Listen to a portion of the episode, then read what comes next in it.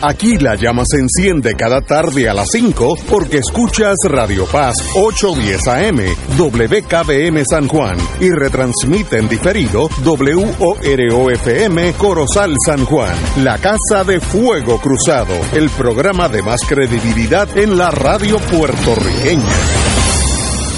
Esta emisora y sus anunciantes no se solidarizan necesariamente con las expresiones que escucharán en el siguiente programa.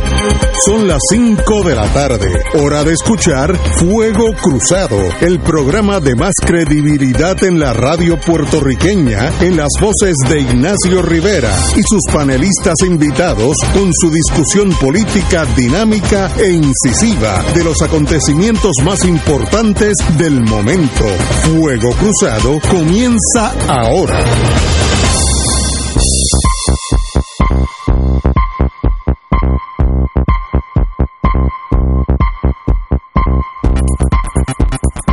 Amigos y amigas, hoy es martes. Ahorita, ahorita, en 60 minutos viene la hora de Severino, así que no, no, no empujen, que ya mismo Severino está por aquí, porque oye, la gente se desespera con Severino. Marilu, qué bueno que tenés aquí. Gracias, buenas tardes, saludos a todo el mundo, espero que todos estén bien. Me dice que fuiste víctima de la influenza. De la influenza, sí, sí, me, me tiró patas arriba, pero, pero ya estamos en carrera. Ah, suena perfecta. Yo fui a vacunarme por la quinta de, del COVID, a instrucciones de Cabanilla, mi médico, pero cuando fui me dijo, ¿le podemos poner la influencia de una vez? Y yo, ponme esa cosa. ¿Te lo Yo- pusieron? la pusieron hace como dos semanas. Así que la influencia uno se puede vacunar, ¿Sí? pero es todos los años porque esos muchachos varían de año a año. Sí, Así que qué bueno que estás aquí con nosotros, ¿verdad? Gracias. Un privilegio, Marilu. Bueno, yo llevo, yo voté en Estados Unidos cuando cumplí 18 años por Barry Goldwater, que cogió una clase de pela que no sé qué. Mirando para. todavía le está buscando la tablilla al truck. Yo no sé qué pasó, pero obviamente demuestra lo inocencia y la vida mía. Goldwater no ganó, pero de ahí para abajo puede seguir la política de Estados Unidos. No, yo no soy político, así que lo miro más bien como un turista que mira las cosas como están. Pero yo nunca había visto en todos esos años, casi 30 o 40 años, un interés nacional de Estados Unidos e internacional del mundo entero entre las elecciones de midterm, de medio término, de los Estados Unidos, donde se celebran impor- importantes eh, eh, votaciones que determinará el Senado, la Cámara, un montón de gobernadores, un montón de, de puestos gu- gubernamentales en los diferentes estados. Yo nunca había visto tanta pasión por esas elecciones midterm que a veces pasaban hace 10, 15 años sin pena y sin gloria, era casi irrelevante. Hoy no lo es. Hay que preguntarse por qué Estados Unidos está tan adentrado en sí mismo que considera que estas elecciones son cruciales, que de paso, aquí son las 5 de la tarde, en California son las 2, 4, 3, 3 o 4 horas menos, así que todavía faltan unas horas, pero hoy se determina quién regirá la Cámara y el Senado y un montón de medidas estatales, un montón de senadores estatales, etcétera, etcétera. ¿Qué ha pasado? Que hoy en día eso es tan crucial que si tú prendes cualquier televisor americana o cualquier televisor europea y, y esperas por las noticias de Estados Unidos, van a estar hablando de estas elecciones. Cuando eso no pasaba, obviamente, hay una gran importancia entre las elecciones que van a pasar en las próximas 6, 7 horas, porque Estados Unidos tiene que decidir si es un país de derecha extrema, fascistoide, o un país democrático, como siempre lo ha sido, o, tratado de ser. Y uno se pregunta, ¿de verdad Estados Unidos está en, es- en esa encrucijada ent- entre determinar entre el fascismo y la democracia? Esas son las elecciones, pues mire, yo diría, me da mucha pena decir esto, empe- empezando a las 5 y 2 y 5 y 3 minutos. Esa es la realidad de estas elecciones. Una elección bien importante en Estados Unidos que determinará el rumbo político internacional de Estados Unidos y a nosotros nos toca de cerca porque hay algunos que no quieren que ver nada con Puerto Rico, que son los republicanos, y otros que pues más o menos nos toleran.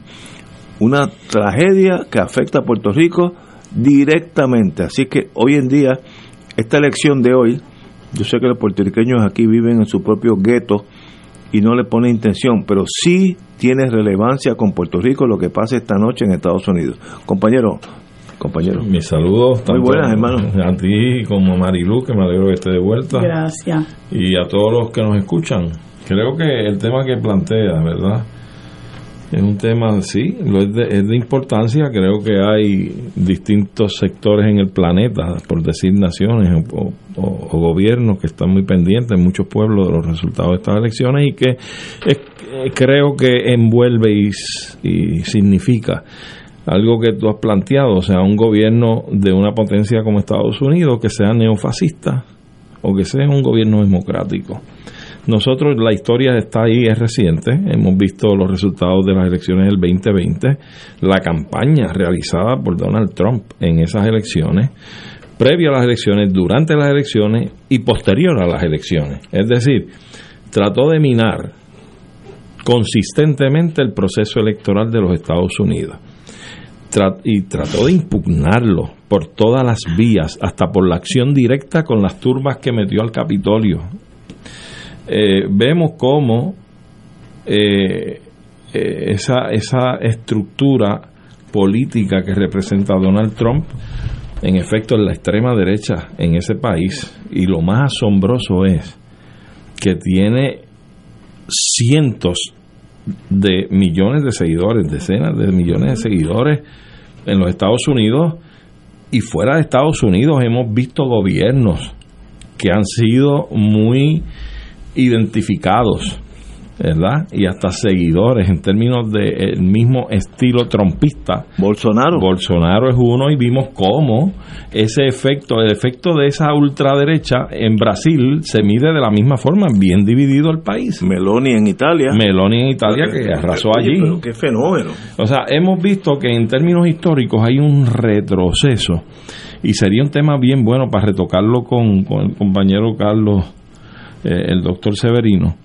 porque yo estoy bajo la tesis o la tendencia de, de, pensar que este fenómeno de el capital sin banderas y sin nación, ese capitalismo salvaje que ha sido el abanderado del neoliberalismo, yo creo que ha sido una fórmula que va fermentando este tipo de reacción ideológico-política, no tan solo en Estados Unidos, sino en otras naciones que han sido naciones, ¿verdad?, importantes, como ya dijimos, Brasil, hemos mencionado, por ejemplo, Italia, y, y seguimos. Suecia, Suecia, un gobierno de derecha, también, increíble. también, este, así es que hasta los otros días, bueno, Inglaterra, Inglaterra, Israel, ahora, este y sigue sumando cuando por otro lado hay otras corrientes que son que yo podría decir y creo que en eso podemos coincidir de centro izquierda probablemente porque son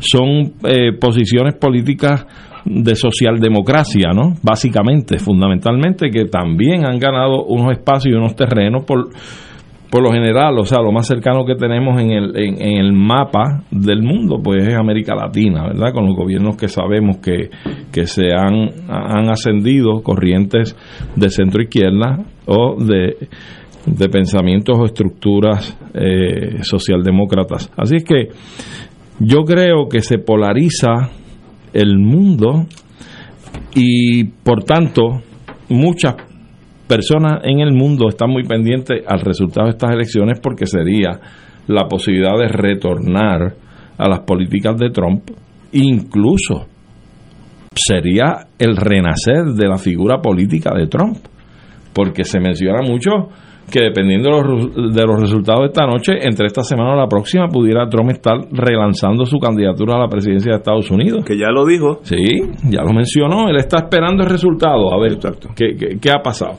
Así es que Yo creo que esto es una situación que es lamentable para la humanidad, porque representa un retroceso extraordinario.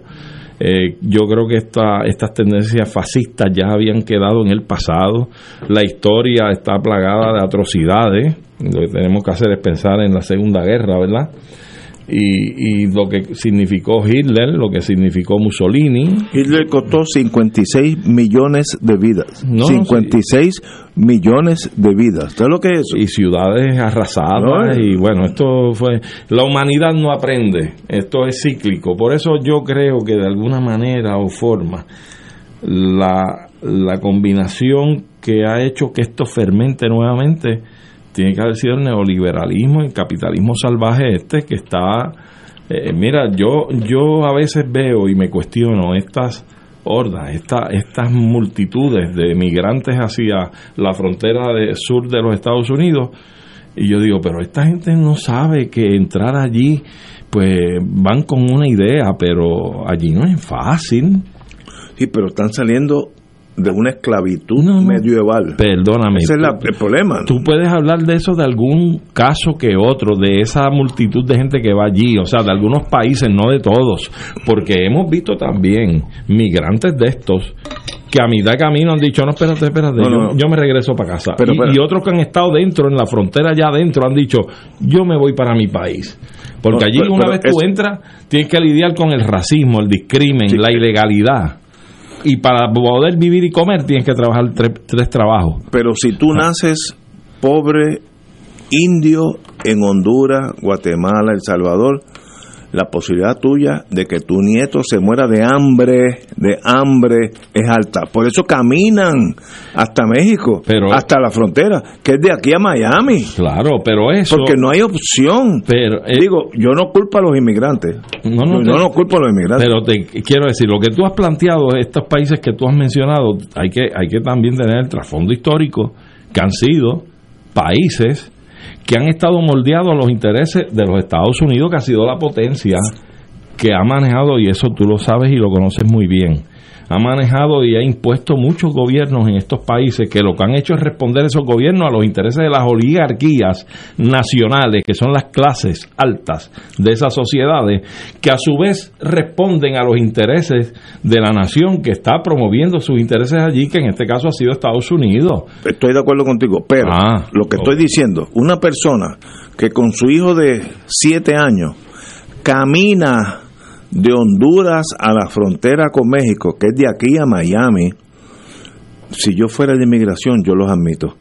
Alguien que se dispara ese, esa aventura hacia la nada. Se lo gana por derecho. Se gana, yo le daría pasaporte americano en la frontera. Ahora soy yo, que yo soy latino, y Trump dice que yo soy igual que los mexicanos, que dijo en televisión Trump que los mexicanos que llegan a la frontera son drogadictos y violadores. Eso lo dijo. Y narcotraficantes. Y puede ganar las elecciones. Que quiere decir que esa frontera se cierra. Se cierra. Digo, no se cerrará porque siempre se van a colar, ¿no? Oye, en el mundo diplomático también, en las relaciones internacionales, Trump significa un cambio distinto a lo que es la diplomacia tradicional norteamericana. Ahora, la pregunta a ti y a Marilu, post influencia de Marilu, porque hay que bregarla con ella suave, porque no vaya de una recaída. Fue objeto de una mala influencia. una mala influencia. Una, no, una, y, una mala influencia, porque la chocó. Pero, ¿cómo es posible que con esa agilidad, que estoy de acuerdo contigo, Trump puede ganar el midterm en el sentido que van a ganar más de ellos que, que del Partido Demócrata? Mi hija me dice, déjame buscarla, mi hija está en New Hampshire y ella, yo de mis cuatro hijos, uno le interesa la política, me dice, huge voter turnout, eh, muchos votantes en New Hampshire. Esto quiere decir que Trump va a ganar en New Hampshire. Los issues, y a diferencia de nosotros, los issues en New Hampshire son economía, gas prices and inflation la cuestión económica. En Estados Unidos las elecciones se rigen mucho por el bienestar de la nación. Como todos son americanos, allí no hay que ser estadistas, ya son, ya son americanos. ¿Quién me va a dar a mí para yo vivir bien? Y ese es el, ese, ese es el derrotero. Mientras más, más gente vaya a votar, eso, sobre todo en los estados donde hay más blancos que negros, mejor para Trump. Mi hija en New Hampshire me dice, Trump ya ganó en New Hampshire. Un, un estado liberal, Pero, es que ¿Pero qué está pasando? Estaban comentando algunas personas que, eh, son conocedoras del tema que en la medida en que haya un mayor, eh, una mayor eh, comparecencia a las elecciones, las probabilidades de los, de los demócratas son mayores que las de los en, en algunos estados donde hay mayores, mayoría millona- eh, minorías, vamos a ponerlo así. Ahora depende porque Florida las minorías también votan por Trump, que Sí, para mí es un misterio. Bien terrible. Oye, me mandaron un mensaje, Marilu, quiero decirte, no te vamos a dar un demérito como yo estaba en, en, en escuela, daban demérito. Tienes derecho a coger influenza una vez, no puedes coger dos veces. Así que no tiene excusa la próxima vez. Usted se vacuna, pero aparece. aparece. Me mandaron eso lo mismo. Pero qué bueno que hay gente que te espera aquí, qué bueno. Gracias, gracias. Pero, señores, hoy es un día importante y, y Puerto Rico es será víctima one way or the other de una forma de, de esa elección si ganan los republicanos la cámara no va a haber una ley que ofrezca un centavo más a Puerto Rico recuérdense lo que dijo Trump en la en, en prime time los mexicanos que llegan a la frontera son un montón de drogadictos y violadores de mujeres y para Trump ¿qué somos nosotros? ¿somos noruegos o somos latinos? Ya Graham en, la- en las elecciones, en la campaña política ahora para estas elecciones de midterm, eh, ayer creo que fue el senador o, re- o representante Graham, de apellido Graham, sacó Graham. Sacó el tema de Puerto Rico y Washington. Y dijo. ¿quieren, quieren Digo, estadidad? ¡No! No, no, él preguntó precisamente Sí. a la multitud, le dijo, saca, eh, que nos conviene o, te- o- o deseamos, una pregunta más o menos como esa, eh, hacer de, de Washington DC Puerto Rico un estado y la multitud coreó que no. Sí, porque ese- ese- Dice, se diluye nuestro poder admitiendo... Que es a esto". verdad. Sí, lo dijo. Eso es Sí, cierto, pero es que la verdad, mira, cuando yo fui, empecé a ver a mi hijo que se mudó a, a Houston hace 10, 15 años, no sé cuántos años. Houston es una ciudad blanca, el alcalde era blanco, el jefe de la policía era blanco, lo- todas las posiciones blancas. Hoy, 15 años después, son mexicanos. Pues eso asusta el nórdico. Y yo estaría asustado también si yo hubiera venido de Noruega y estoy en Houston y de momento el, el alcalde se llama Rodríguez, eh, pues uno dice, espérate, ¿qué está pasando en mi país? Eso es lo que representa Trump. El Sí, cerrar sí. las fronteras, el cerrar, saben que, que pierden espacio, ganan espacio a las y en minorías. cierto sentido es verdad. Yo estuve un tiempito de mi vida en, en Orford, New Hampshire, que eso es como adjunta, pero New Hampshire. Yo nunca oí a nadie hablar, en casi dos años, hablar español. Nunca oí a nadie. Había un médico que nos atendía cuando era- éramos niños, que como, era una persona educada, hablaba latín muy bien y entonces él disfrutaba mi, mi presencia porque me hablaba en latín, que uno entiende, y yo le hablaba en español, que él entendía, y yo gocé muchísimo, lo puedo, si fuera pintor lo puedo pintar. Hoy tú vas a New Hampshire y en el supermercado todo el mundo habla español porque son mexicanos los que los dueños de los supermercados. El mundo ha cambiado y eso asusta an- al anglosajón. Hay que entender, hay que ponerse en la posición de anglosajón para entender que estamos perdiendo poder en mi patria, la que llegaron a Plymouth Rock los ingleses. Es- ese mundo se está cambiando. Lo que pasa es que es inevitable, es inevitable. el anglosajón no conoce un dicho, sobre todo en esa zona de California, Arizona, Nuevo México, Texas.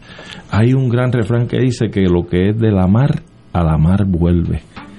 ¿Eh? Y esos eran territorios mexicanos, del territorio nacional de México, y su población se está Eh, metiendo en la frontera hacia adentro. Pero estoy hablando, estoy hablando de New England, donde Sí, llegaron los New England. Yankees, y allí hoy en día tú, tú notas el español, porque yo estuve allí dos años, yo nunca oí nadie hablar español. Y hoy en día tú vas allí y el, el mexicano es, es- es- es- este con, Ah, cuando ah, vas a un supermercado, tú oyes los, los mexicanos, los que despachan allí cosas, hablándose en y yo me meto con ellos y piensa que yo vengo de Jalisco, o sea, como soy yo.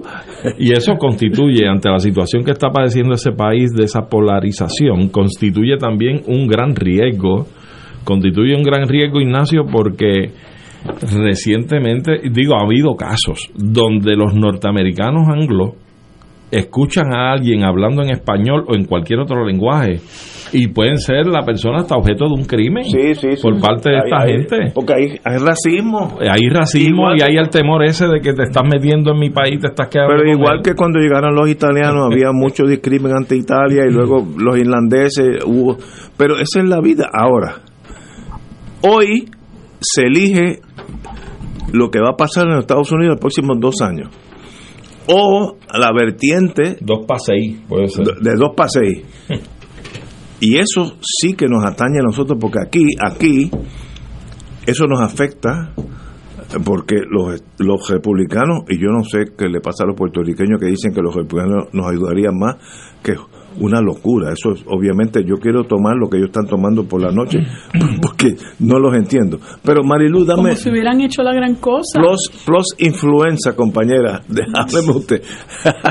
Mira, yo yo conversaba hoy con, con Carlos y con otros eh, compañeros en otro espacio que yo realmente lo eh, eh, quienes quienes le dan esta distinción de, de cómo nos mejoraría, cómo sería mejor para nosotros si ganaran los republicanos o cómo mejoraríamos si fueran los demócratas, la gente que está inmersa en ese tipo de política, pero los que lo vemos desde afuera, los que realmente resentimos que Puerto Rico tenga que depender del vaivén de esta de, este proceso eleccionario este para que si nos dan el crédito por no sé qué que si nos dan la paridad de no sé dónde eh, los que lo vemos desde afuera y consideramos que eso realmente es, es una, una cortapisa en el camino nuestro hacia el desarrollo eh, que nos merecemos eh, nos damos cuenta de que la diferencia es muy muy es- la diferencia es mínima. Este para los republicanos y los demócratas Puerto Rico está en la, en la prioridad número 589 eh, y eso lo, eso la experiencia lo dice Y con razón, para el imperio americano esto es irrelevante. Claro, porque las colonias verdad. son para saquearlas y explotarlas, para aprovecharte de ellas y después desecharlas cuando no te sean rentables. Y nosotros mientras sigamos siendo rentables para ellos, eso es lo único que les importa. Este y, y tú los ves que esta, este, yo escuchaba, hoy escuchaba yo un, un estadista de estos hasta el eje, que no sé si es republicano o demócrata, realmente lo desconozco, pero él estaba haciendo esta disquisición de por qué cuando si ganan los republicanos es mejor, porque lo que pasa es que el que el- a- em, Alexandria Ocasio Cortés no ha hecho un divino por este país, ni Díaz Velázquez ha hecho menos todavía, pero Rick Scott sí ha hecho. Y yo decía, ¿qué ha hecho Rick Scott? Si a nosotros lo que nos importa es cómo y dónde está nuestra calidad de vida. Y este es un país cada vez más empobrecido, esto es un país cada vez más en precario, esto es un país donde la gente, eh, la, la emigración crece, esto es un país donde la gente ve sus servicios esenciales recortarse, esto es un país donde la calidad de vida ha venido a menos considerablemente, o sea, yo no sé en qué país vive este señor, ¿verdad? A lo mejor él es una persona que está muy acomodada, porque eh, yo siempre recuerdo las palabras de, de la frase de Eliezer Molina, mientras unos luchan, otros se acomodan, eh, y hay mucha gente que está acomodada y desde esa óptica, desde esa posición cómoda, ellos ven el mundo. Y entonces él hacía estas distinciones entre Rick Scott y entre, para empezar, Rick Scott se comprometió con la estadidad cuando quería aspirar a un, a, un, a un escaño por el Senado. Lo logró. ¿Y qué fue lo que dijo? No, la estadidad no va porque ustedes están liquidados económicamente. Lo mismo hizo Marcos Rubio. Eh, son gente que a la, a la menor provocación le dan la espalda a todos esos compromisos que hicieron con los estadistas en este país. Entonces, lo peor de todo es que con esa experiencia vivida, ellos pretenden justificarle al país o hacerle ver al país que realmente esa gente tiene un compromiso con nosotros y que, y que son amigos de Puerto Rico. Y yo creo que ya llega el momento en que uno se hastía de que le sigan tomando el pelo a la gente. A ninguno de ellos les importa tres pepinos angolos. A ninguno de ellos les importa tres pepinos angolos lo que pase con este país. Nidia Velázquez y Alexandro Caso Cortés tienen un vínculo afectivo con nuestro país que no lo tienen ninguno de los demás. Ninguno de los demás, vamos. Eh, y, y harán con los bueyes que tienen porque son dos votos uno son dos votos en la Cámara de, Representantes de los Estados Unidos, o sea que en ese mar de gente, ¿qué pueden hacer Nidia Velázquez y, y Alexandria Ocaso Cortés por mejor intención que tengan de ayudar a nuestro país? Hicieron ahí, ¿verdad?, unas gestiones para tratar de adelantar el asunto del estatus, que para muchos de nosotros es algo importantísimo, eh, pero los demás... Aquí no hay nadie que le importe, mencióname uno. Y entonces muchos de estos republicanos que son del corillo de Jennifer González, a la hora de echar para adelante algo que pudiera adelantar la estadidad, le dan la espalda felizmente. Y empiezan a hacerle enmiendas al, al, al, al proyecto 8393 para que este Puerto Rico tenga que pagar la deuda, para poner, poner un montón de cortapisas, para incluir al estatus territorial, porque realmente ellos están muy cómodos con lo que nosotros somos en este momento, no les importa tres pepinos angolos lo que pasamos con Luma, que la gente se nos vaya, lo que pasa con la Junta de Control Fiscal, que nos quieren desmantelar la universidad, este, cuán empobrecido está el país, ¿verdad? A ellos no les importa. Entonces, yo a veces digo, quiero después escuchar a, a Carlos, ¿verdad? Que, que, puede hablar este un poquito más en profundidad de este tipo de cosas, pero pero yo digo, tanto tiempo que perdemos en esto, mira, yo me voy a poner a mirar esas elecciones más tarde. Bueno, porque me interesa, ¿verdad? Me interesa ver las contiendas. Que nos afecta, nos ah, afecta.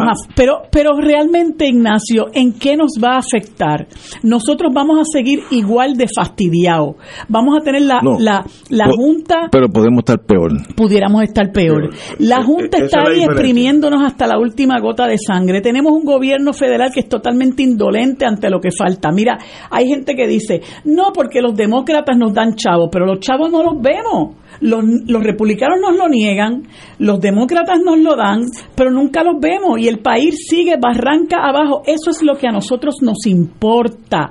El, el, el everyday life, ¿verdad? Nuestra vida cotidiana. El hecho de que aquí las familias eh, se, se, se desmiembran porque la gente se tiene que ir del país, que la gente pierde los trabajos, que se cierran los, los centros de trabajo, que la Junta de Control Fiscal nos tiene asfixiados, que se aprueban los planes de ajuste de la deuda sin que nadie responda por esa barbaridad y ese endeudamiento obsceno al, que nos han sometido, que hay una calidad de vida pésima en este país, que tienes un gobierno indolente, que tienes a, Luma enriqueciéndose mientras nos dan un servicio eh, deficiente, que aquí francamente el país poco a poco se va convirtiendo en un país invivible. Eso es lo que nos importa a nosotros. Y entonces, eh, ponerse a, en la disquisición de que si aquel es amigo de Puerto Rico y este no. No, hombre, no. Eh, vamos a ser realistas, no engañemos más a la gente. Entonces tú lo que dices es, ¿Cómo es posible, Ignacio, que aquí la gente estadista se dé cuenta de que no nos quieren, no nos quieren? Entonces usted va a seguir sometiendo a este país a ese a esa discusión estéril y perpetua. Oye, eso raya ya en la irresponsabilidad. que, ah, tú hace falta, Marilu, quiero decirte, no coja influenza más, no coja ninguna enfermedad. Usted tiene, tiene que estar aquí todos los martes. Vamos a una pausa, amigos. Esto es Fuego Cruzado por Radio Paz 810 AM. Mi máquina musculoesquelética necesita mantenimiento. Papo cuida su salud en una de las MMM multiclínicas. Espera, por ejemplo, tengo los especialistas que necesito en un mismo sitio. Pago cero dólares y me atienden a tiempo. Cámbiate a MMM para que tengas mucho más. Visita un punto de ventas o llámanos. ¡Ah, qué monstruo! MMM Healthcare LLC es un plan HMO, POS y un plan HMO CSNP con un contrato Medicare. La afiliación en MMM depende de la renovación del contrato. Servicios varían por clínica. Otros proveedores disponibles en la red. Fuego Cruzado está contigo en todo Puerto Rico. Restaurant Mar del Caribe te ofrece un ambiente acogedor, elegante y la mejor comida internacional. Exquisitos cortes de carne, oso, buco, cabrito, chuletón de ternera, gran variedad de mariscos y pescados, langosta, rodaballo, merluza y bacalao. Amplio salón de actividades para reuniones familiares o corporativas. Restaurante Mar del Caribe, calle Loíza 2444 Punta Las Marías, 787-545-5025. Restaurante Mar del Caribe, tu mejor opción para comer bien.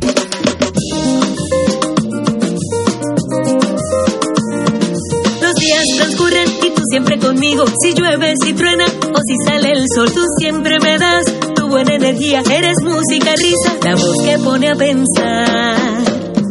Así es la radio de mi país, siempre a todas con mi gente, que por siempre nos dice, yo estoy contigo al cien.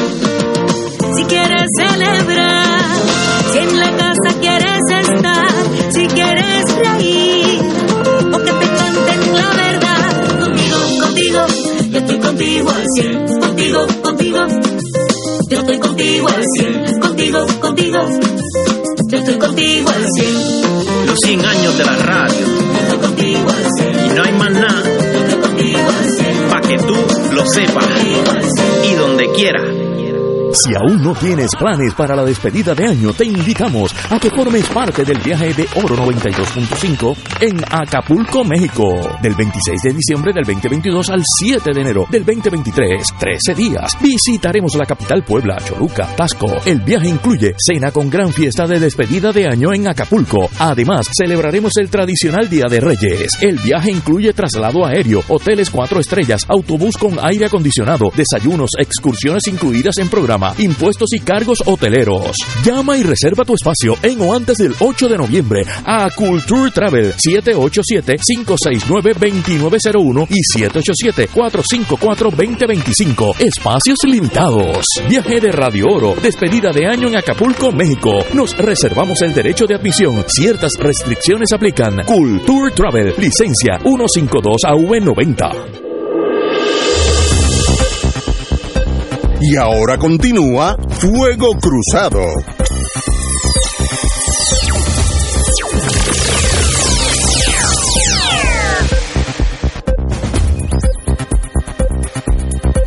Boys and Girls de Fuego Cruzado, buenos amigos, amigos y amigos. Estamos hablando de la elección midterm a, a- a medio cuatrenio de los Estados Unidos. Ya mi hija me dice que en New Hampshire van a ganar el lado conservador, que es los, los republicanos, pero me dijo una cosa que nosotros tenemos tenemos que ponerle atención porque nosotros nos desviamos y me dice que allá los issues importantes, déjame Son- buscar a la, a la nena, La economía. eh, los issues son economía, precio del petróleo, gas prices and inflation. Parte de la economía. Ellos como ya solucionaron la cuestión eh, definitoria de su estatus, son americanos todos, lo que quieren es, yo no quiero pagar más gasolina, yo quiero más, en invierno más, más gas prices, etcétera, etcétera. Eso es Estados Unidos. Claro. ¿Cómo en Puerto Rico encaja en esa ecuación? Yo siempre, como ustedes saben, siempre soy estadista, siempre he votado estadista. No Nadie es perfecto. no, yo tengo mis cositas. No he cogido influencia, pero tengo mis cositas. Pero es que, ¿qué importancia tiene Puerto Rico para Estados Unidos? Estoy pensando como norteamericano. Ninguna. Ninguna. Ninguna. Si Estados Unidos, si Estados Unidos se va o Puerto Rico ¿Por qué nos una junta? Porque ellos necesitaban Porque de- salvar los chavos de toda esa gente que había invertido en este país y nos espetaron una junta Pero- y nos espetaron la junta sin consultarnos. Pero es que no tienen que consultarte. Por eso te digo que Mira, ellos esto- aprovecharon esto el poder absoluto que tienen sobre nosotros para ponerlos la bota encima Pero es que- y decir, ¿saben qué, natives? Aquí tienen una junta de siete gente que va a organizar esto y nosotros le vamos a pagar a toda esa gente que metió chavos allí y ustedes fastidiense. Y esa gente tiene por disposición de la ley promesa la obligación de identificar los servicios esenciales y nunca lo hicieron. ¿Para qué? Para tener mano libre para darle los chavos a los bonistas. Pero es que, es que, es que eso es correcto. Y Yo, yo dije desde el principio, eh, los puertorriqueños, las colonias se enredan con ellos mismos para, para no ver la realidad. La Junta no viene a salvar la economía, la Junta No. es una Junta de cobro. Claro, Una pues eso lo agencia de dijimos cobro. desde, el Desde el primer principio, día. pero todavía to- le gente. tomaron el pelo a la gente diciendo Esa- esa gente viene a poner en cintura a los Sí, políticos, eh, aquí se va a acabar la corrupción, esa gente viene a resolver todo. Mil millones de pesos nos han costado y el país está cada vez peor. Yo quisiera que alguien con seriedad me diga a mí cómo este país se ha beneficiado con la injerencia de la Junta en este país. No, pero- y lo que han hecho es enriquecerse, enriquecer a sus asesores, enriquecer a sus equipos de abogados, etcétera, etcétera, y enriquecer a los bonistas. Ok, pero estoy de acuerdo contigo, pero mientras Puerto Rico sea un territorio Bueno, Sí, de los Estados. Unidos, Vo- Volvemos a ese el que manda es Estados Claro, Unidos. Los, los- que nos Por eso es que equivocamos yo no somos quiero que sigan nosotros. mandando, ese es el problema, que hay gente que a sabiendas de que eso está ocurriendo, a sabiendas de que estamos aplastados, a sabiendas de que nos están exprimiendo, todavía lo justifiquen y digan que aquí el ELA se puede desarrollar o que aquí está todo bien, que nosotros no somos una colonia Este o domingo, que aquí no este, hay domingo, nada que resolver. este domingo el Partido Popular vota para O eso. que, o que Ignacio, como me dijo alguien que tú y yo conocemos, y, y, y Arturo también, o que, este, bueno, pero por lo menos llegan chavos. Exacto. Por lo menos llegan Ah, bueno. chavos y nosotros tenemos que estar agradecidos por eso. Óyeme, pero llega un punto en que tú dices, pero hay que levantarse sobre los pies de uno porque uno tiene una responsabilidad con las generaciones que vienen levantándose y esto es lo que uno le va a dejar a nuestros hijos y a nuestros nietos un país hecho pedazo donde se está perdiendo nue- nuestra población, donde estamos perdiendo nuestro patrimonio, donde nosotros realmente nos hemos empobrecido moral y económicamente y que tú digas, no, está todo bien, eh, por lo menos llegan chavos. Mira, Ignacio, a- al planteamiento que tú haces original de si le importamos o no le importamos a los norteamericanos, quiero añadirte el apellido de que no importa si son demócratas o republicanos. Ellos son americanos primero. Por eso no les Pues, interesamos. porque hay que Puerto. Puerto Rico es una posesión geográfica que, eh, que tuvo un rol. menos importante que antes. O por lo tanto, tuvo Mucho un rol menos. históricamente desde la invasión del 1898, donde Estados Unidos entró aquí, como Rusia en Ucrania, igualito. Eh, desde entonces, Puerto Rico tenía una importancia geográfica desde el punto de vista militar para los Estados Unidos, expandiendo sus fronteras más allá de las costas del continente.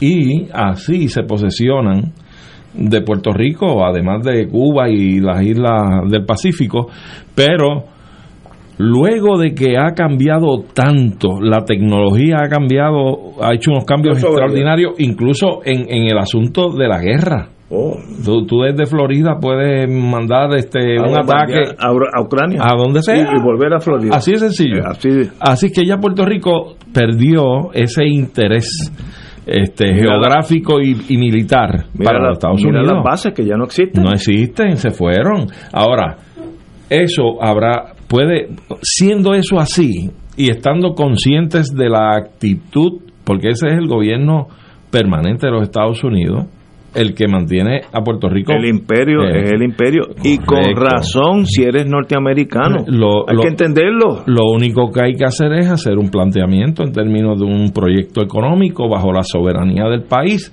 que sea vendible, que sea captado por los norteamericanos y entran a negociar contigo. Tú puedes estar seguro, más allá del reclamo del derecho natural que tiene este pueblo, Pero- del reclamo de su soberanía. A- aparte del derecho natural, que eso es más bien académico.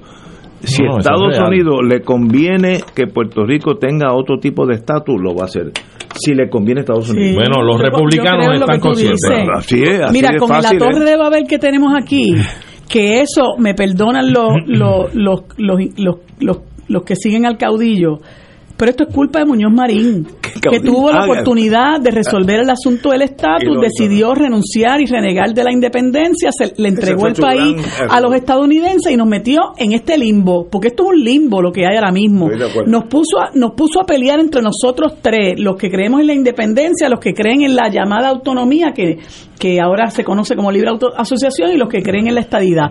Nos puso a pelear a nosotros tres. No hemos podido resolver nada desde que se creó la constitución de Puerto Rico, salvo una guerra fratricida entre nosotros mismos que no vamos para ningún lado. Entonces, mientras muchos países ya han resuelto ese problema, como tú bien señalas, uno de ellos es los Estados Unidos, no tienen por qué estar divididos en las tribus eh, eh, por, por situaciones del Estado, del estatus. Nosotros todavía ta- estamos peleando por eso y entonces eso obviamente nos retrasa porque las miras de, de unos están puestas en que cómo yo adelanto la estadidad, cómo no cómo la retraso, cómo yo adelanto mi interés para que Puerto Rico sea eh, soberano. Ya muchos países, países resolvieron eso, entonces se encargan de velar por elevar la calidad de vida de su gente, por hacer justicia social. Claro, están los que dentro del sistema que, que, que se, que, que se ha creado, pues creen en el neo- neoliberalismo y tú ves que se dan esas luchas como esa lucha que se ha dado, eh, particularmente ahora Brasil acaba de salir de unas elecciones donde, donde él luchó contra un individuo que llevó al, al país a la desesperanza, al caos, eh, y ahora, pues tú sabes, hay una esperanza de que, de que pueda levantarse la economía de, de Brasil y se pueda hacer justicia social a la gente que está cada vez más empobrecida y hasta pasando hambre.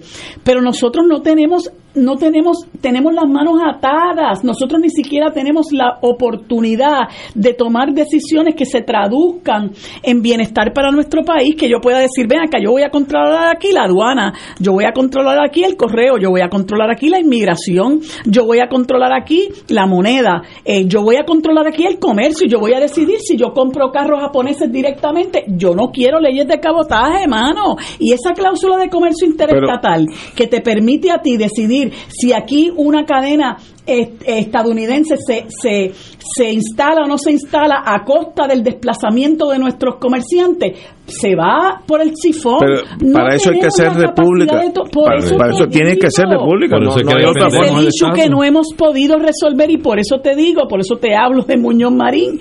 Tuvo la oportunidad en sus manos de resolver eso y decidió traicionar los mejores intereses de este pueblo. ¿Y, y cuánto va?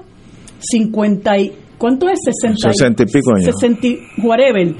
Años desde que se instauró el, el, el ELA. Mira Sí, lo que somos hoy. Mira lo que somos hoy. Y por eso yo te digo, yo resiento a los políticos intelectuales deshonestos deshonestos intelectualmente que no son capaces de reconocer que el presente estado de cosas y que este modelo económico y político implosionó No, no, ya no nos sirve. Marilu, pero yo quiero acotar que además de lo que tú planteas en términos de Muñoz, yo creo que hizo algo peor aún, porque si claudicó a la defensa de nuestro derecho natural entonces, la independencia, que el país tenía una gran vocación por la independencia. Pero ya eso es historia. No me hables de eso. Pero, perdóname, ya pasó. Pero- no, no, pero no, es que pero la una historia hay que perdona, pero es una conocerla. historia La que historia hay tiene- que conocerla. Sí, pero el país es, es verdad, eso es muy pero cierto. perdóname, lo que te voy a ¿Y ahora decir- Ahora lo mismo, pero desde otro punto de vista, en el subconsciente.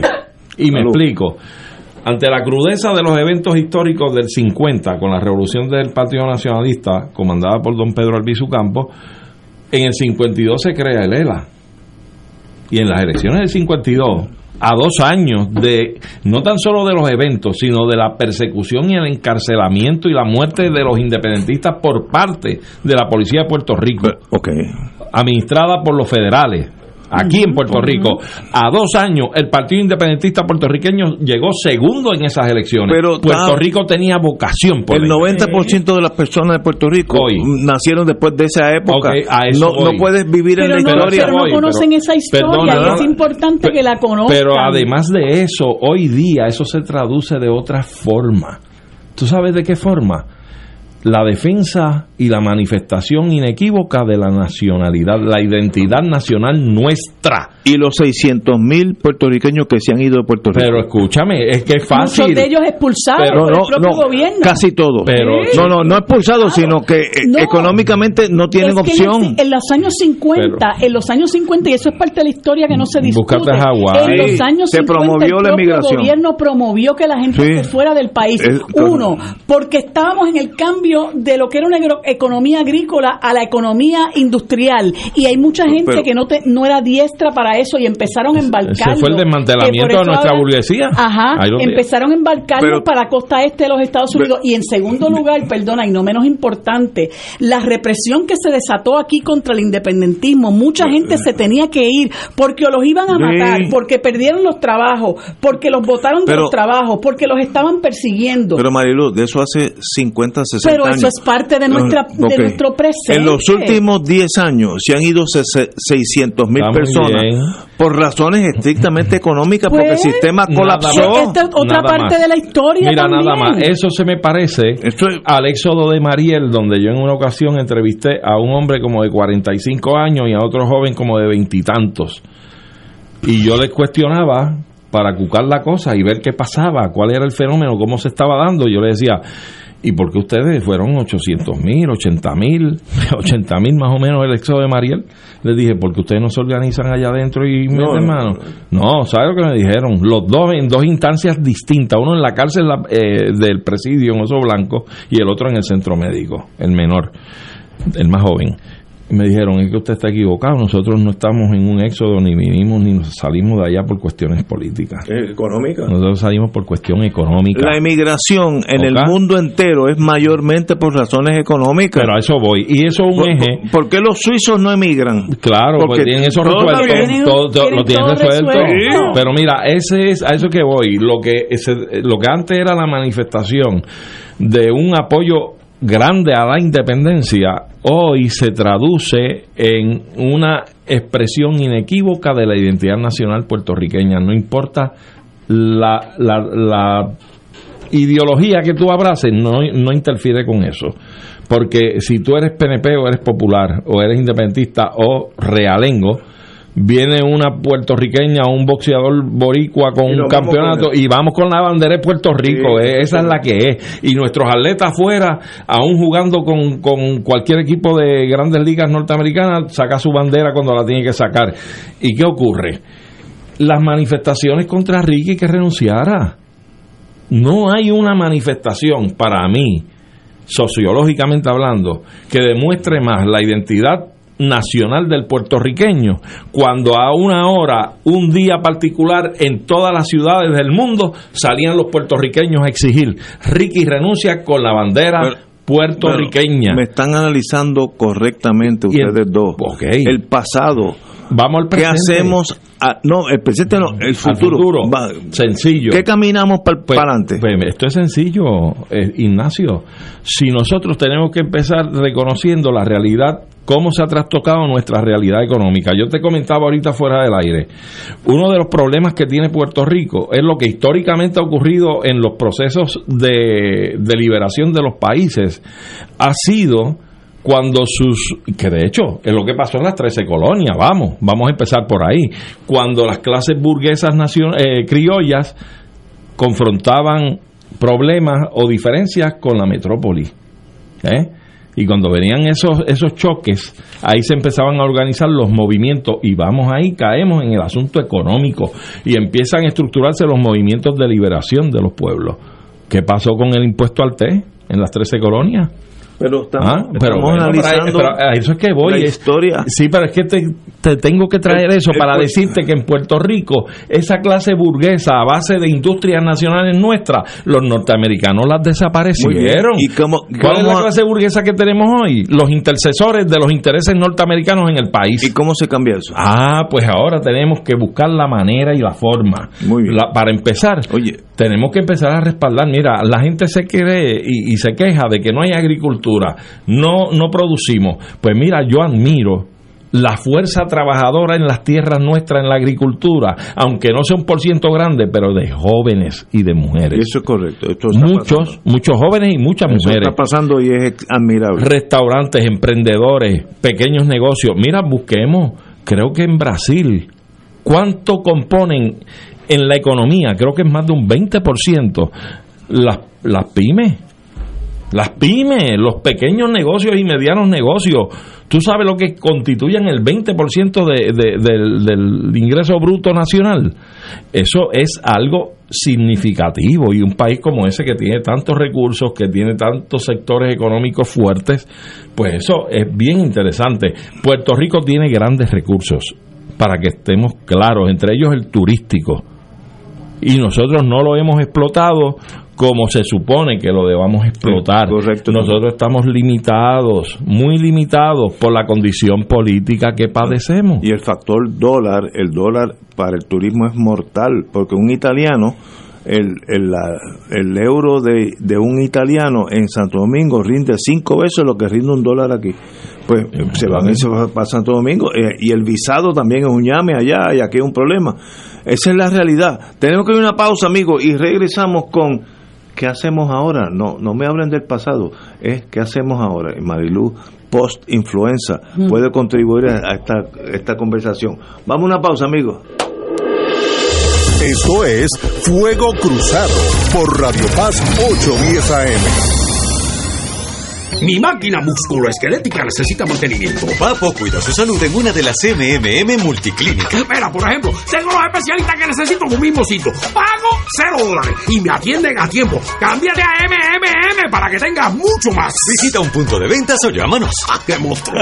MMM Healthcare LLC es un plan HMO POS y un plan HMO CSNP con un contrato Medicare. La afiliación en MMM depende de la renovación del contrato. Servicios varían por clínica. Otros proveedores disponibles en la red. Fuego Cruzado está contigo en todo Puerto Rico.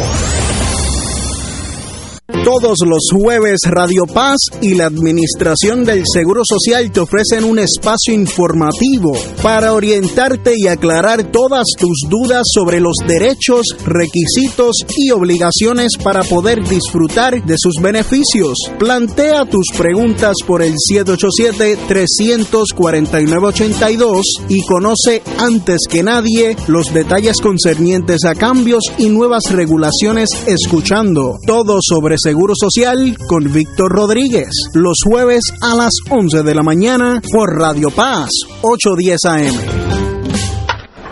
La pelota en dirección hacia territorio del jardín derecho. Dígale que no hizo pelota. Escucha en esta temporada de la Liga de Béisbol Profesional Roberto Clemente los juegos de los máximos campeones, Criollos de Caguas. Criollos que se unen para vencer. Por aquí, Radio Paz 810 AM y Radio Paz 810.com. Porque Caguas sabe a béisbol. ¿Qué te parece, chulito? Este jueves, el equipo RA12 y los Criollos de Caguas juegan a las 7 y 10 de la noche.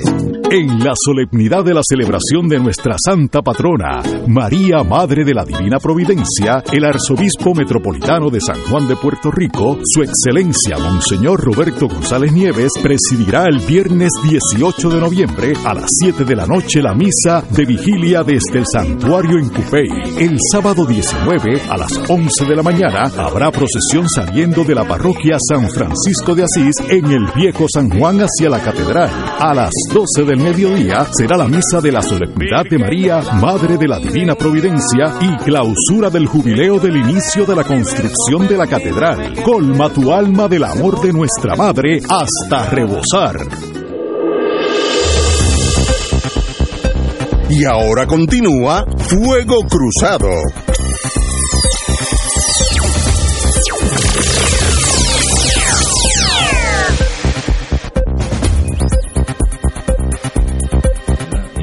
Ajá, compañero. Di- dicen, dicen que está habiendo problemas con las máquinas de votación allá No en los estados. eso, no diga le eso. están echando, le están echando pólvora a Trump para decir que se las está robando Biden también.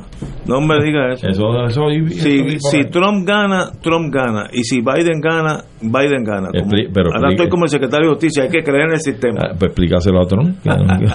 Pero bueno, yo creo que él va a ganar, aunque sin pillería puede ganar.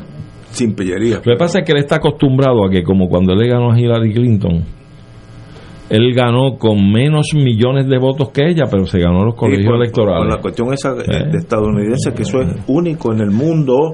Eh, y, y que Único. y es lo más antidemocrático Sí, que tú puedas eso, eso, eso es un sistema norteamericano que tiene que cambiar porque no es lógico Y- hoy en Y día. dicho sea de paso, creo que hay un estado de eso que tiene la vota, la doble ronda de votaciones, que está cerrada la, la, la Georgia. cosa. Creo que es Georgia. que, es, que es probable que tengan que ir a una segunda vuelta. Bueno, muy bien. Lo importante es que cada voto cuente para Lo lo, que es triste es en qué es la se- por qué es la segunda vuelta, porque si te pones a analizar quién es el candidato republicano versus quién es, quién es el candidato demócrata, tú no entenderías la lógica de que ese señor, Herschel Walker, le esté dando carrera a, Fa- a Rafael Warnock. Un individuo que uno no, no menosprecia eso, pero su talento emana de haber jugado este eh, fútbol y ser un Sí, sí, yo no sí. conozco lo- lo- lo- las posiciones en el atleta, fútbol, ¿verdad? atleta, Pero dicen que era muy buen atleta. Muy buen atleta. Este, y de ahí, bueno, se convirtió en un trompista y es una persona que es un ferviente opositor al derecho al aborto y han salido ya varias imputaciones No, de va- que él ha pagado a mujeres con las que ha va tenido va este, relaciones para que aborten. Pues en, la- en la- en- No en los sabe. polls, en los ¿cómo se- encuestas, va a salir electo por un montón. Bueno. Pues, Bueno, pero, Eso, eso sería realmente bien, bien pero patético. lo importante es que salgan los que tienen los votos. Ah, que a mí no me gustan. Pero si, si Estados Unidos elige un gobierno nazi, que lo primero que se van por el boquete somos nosotros los latinos. Pero si se eligieron de verdad, sin pillería, pues eso es lo que quiere Estados Unidos. Y si quieren mañana un gobierno de extrema izquierda, pues muy bien también. Pero nosotros tenemos que analizar en su justa perspectiva hacia dónde va ese país, sobre todo por el hecho de lo que sea que se resuelva allá, va a tener un efecto sobre nuestra vida aquí. Directo. Entonces a mí me tiene que preocupar Directo. que Sí, ese señora. país, la derechización de Sí, ese país es y que haya gente que después de lo que se ha vivido con Donald Trump, porque una de las cosas que yo hablaba hoy con, con Federico de Jesús y Nadal era el hecho de que, por un lado, los americanos, ¿qué les, qué les preocupa? Ay, que si la inflación, ay, que si la gasolina, ay, que si no sé qué. Oye, pero hay unas cosas que tú no puedes rendir. Tú tienes que darte cuenta de que en el otro lado tú tienes una gente eh, salvaje, una gente que quiere mover ese país eh, eh, eh, di- dramáticamente hacia la derecha que está restándole derechos adquiridos a su gente, que ha intervenido con el derecho de las mujeres a decidir lo que quieren hacer con su cuerpo, que han restringido el derecho al voto, eh, que, que han exacerbado el supremacismo blanco, que han eh, eh, menospreciado a los inmigrantes, o sea que hay una serie, hay una, hay una visión retrógrada que se ha que, que se ha puesto en riesgo la misma democracia. El 6 de enero iban a dar un golpe de Estado en, en, el Capitolio. Intentaron en un momento dado eh, secuestrar a la gobernadora de Michigan. Ha florecido el supremacismo blanco y tú sabes que ha habido intentos, eh, ¿verdad? Mucha, mucha, mucho agite por cuestiones raciales, ¿verdad? Surge el, el, el, el movimiento Black Lives Matter precisamente por el atropello, por el abuso que hay contra los negros en los Estados Unidos. Entonces, un país que tú ves en manos del trompismo, que esa es la ruta que toma, ¿cómo puede estar en carrera? Sea, quiere decir que los Estados Unidos están, los estadounidenses están tan enajenados que a mí me preocupa más la inflación y la gasolina que el hecho de que mi, mi libertad está en riesgo. Óyeme, Pero te voy a decir, yo, yo le propuse esa misma pregunta. yo tengo cuatro hijos por allá. La que está en New Hampshire es la más astuta políticamente y él ella me explicó y yo entendí. Sí, papi, en Estados Unidos, en Puerto Rico, el gobierno es el que manda. En New Hampshire, mi gobierno es el county, es el municipio. El municipio determina los taxes sobre mi propiedad, la escuela primaria, eh, la policía, los bomberos del municipio. Separado de eso, hay un gobernador de de New Hampshire que yo veo de vez en cuando. Y por encima de eso, un presidente de Estados Unidos que nunca tiene que ver nada con New Hampshire. ¿Sabes? Es un país tan grande que el gobierno de, de mi hija, que me explicó, el gobierno importante para ella es el county, municipio en esta palabra. El, el estado es lejano y, y el- la nación americana en Washington es casi inexistente porque su vida no la, no la trastoca. Por eso para ella el precio de la gasolina, y sobre todo los que los países del norte que necesitan quemar combustible por- si no se congelan, eh, la policía, la seguridad. Esos son los issues. El gobierno de Washington tiene que ver muy poco con las montañas de New Hampshire. Nosotros estamos tan cerca a todo, porque una, una isla muchísimo más, más pequeña, bueno, no es comparable, que nosotros lo que decida Pierluisi te afecta a ti mañana por la mañana. Eso no es así en Estados Unidos. Por tanto, vemos esa separación que a mí me, digo, a mí, mi hija, vota un año republicano, un año eh, demócrata, dependiendo de lo que ella considere que le va mejor a su county. Está bien, pero Es otro tienes que pensar o- otra- también en tu país, Pues es Ignacio, que- tú me perdonas. pero es que el país pero de ella tiene que está tener una visión más amplia y hay- es un país que está en la decadencia Eh, total. de eso- de eso no hay y duda. yo no puedo, por ejemplo, decir, ah, no, como dice este muchacho, ah, no, que si Rick Scott es amigo de Puerto Rico, digo, bueno, ¿en qué país vivirá él? Bueno, él vive en su particular país, pero yo en el mundo en que vivo sufro lo que le pasa a mi país todos los días.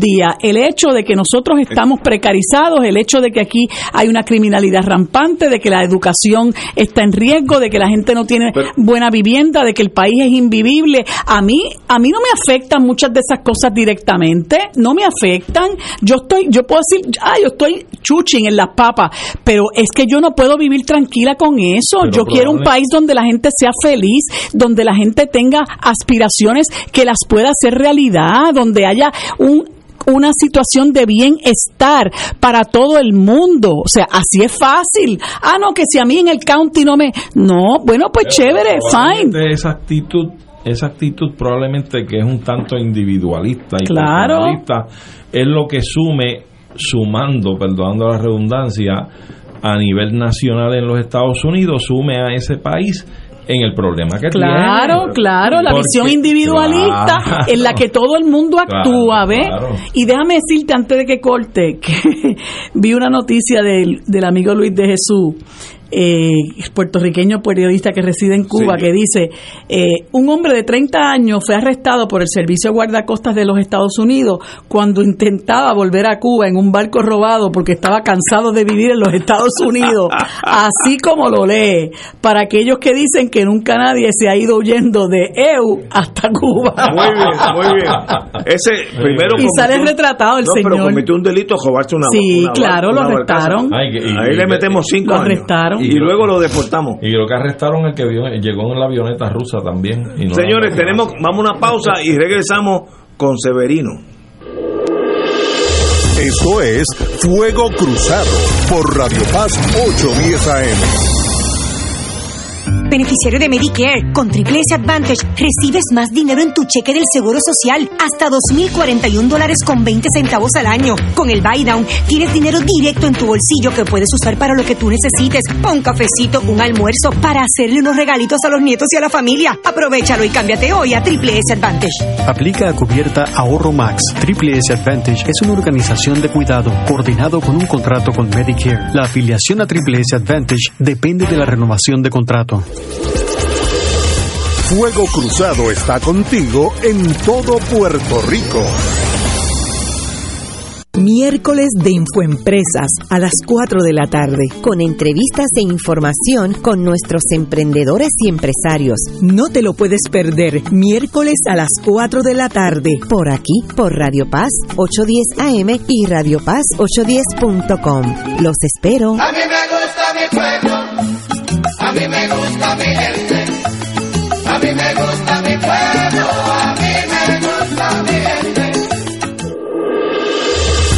Fuego Cruzado, el programa de más credibilidad en la radio puertorriqueña, es ahora la tribuna abierta de análisis noticioso, con diversas perspectivas que exploran el trasfondo de lo que acontece a diario y cómo nos afecta. Escucha Ignacio Rivera y sus panelistas invitados de lunes a viernes en Fuego Cruzado en transmisión diferida a las 10 de la noche por Oro 92.5 FM.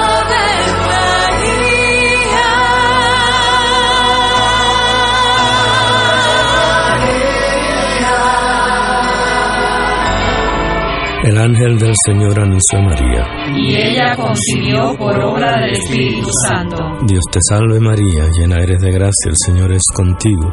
Bendita tú eres entre todas las mujeres, y bendito es el fruto de tu vientre Jesús. Santa María, Madre de Dios, ruega por nosotros pecadores, ahora y en la hora de nuestra muerte. Amén. He aquí la esclava del Señor. Hágase en mí según tu palabra. Dios te salve María, llena eres de gracia, el Señor es contigo.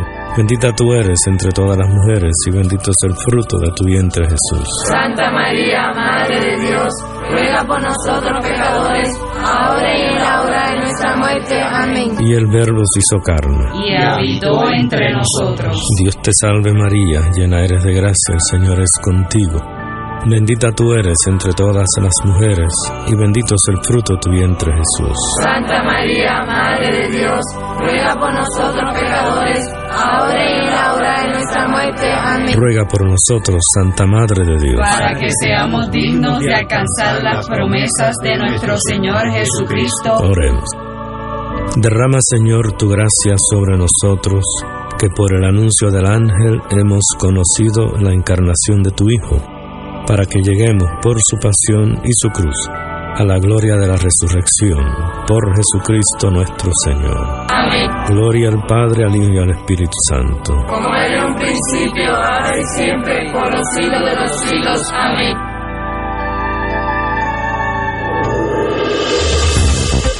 Aquí la llama se enciende cada tarde a las 5 porque escuchas Radio Paz 810 AM, WKBM San Juan y retransmite en diferido WOROFM Corozal San Juan, la Casa de Fuego Cruzado, el programa de más credibilidad en la radio puertorriqueña.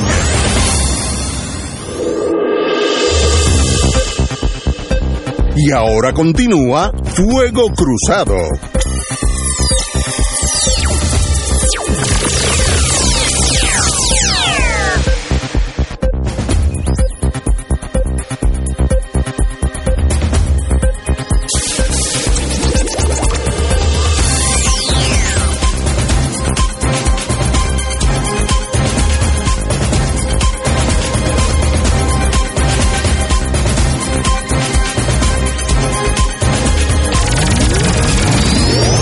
Lo próximo es un segmento pagado.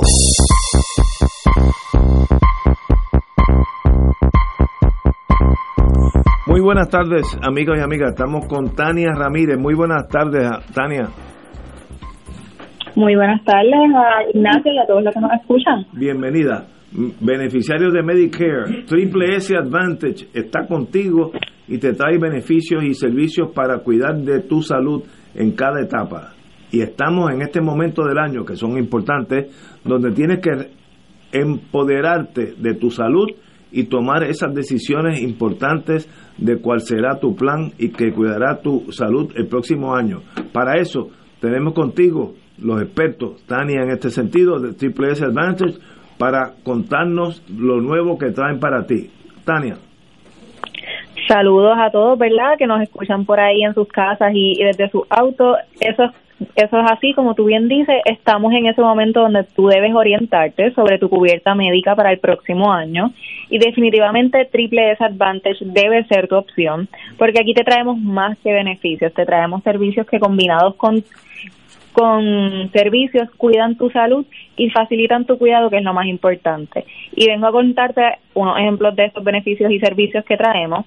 Y es que en Triple S te ofrecemos en la mayoría de nuestras cubiertas desde cero copagos en tus medicamentos genéricos, insulinas, tabletas orales para la diabetes, entre otros.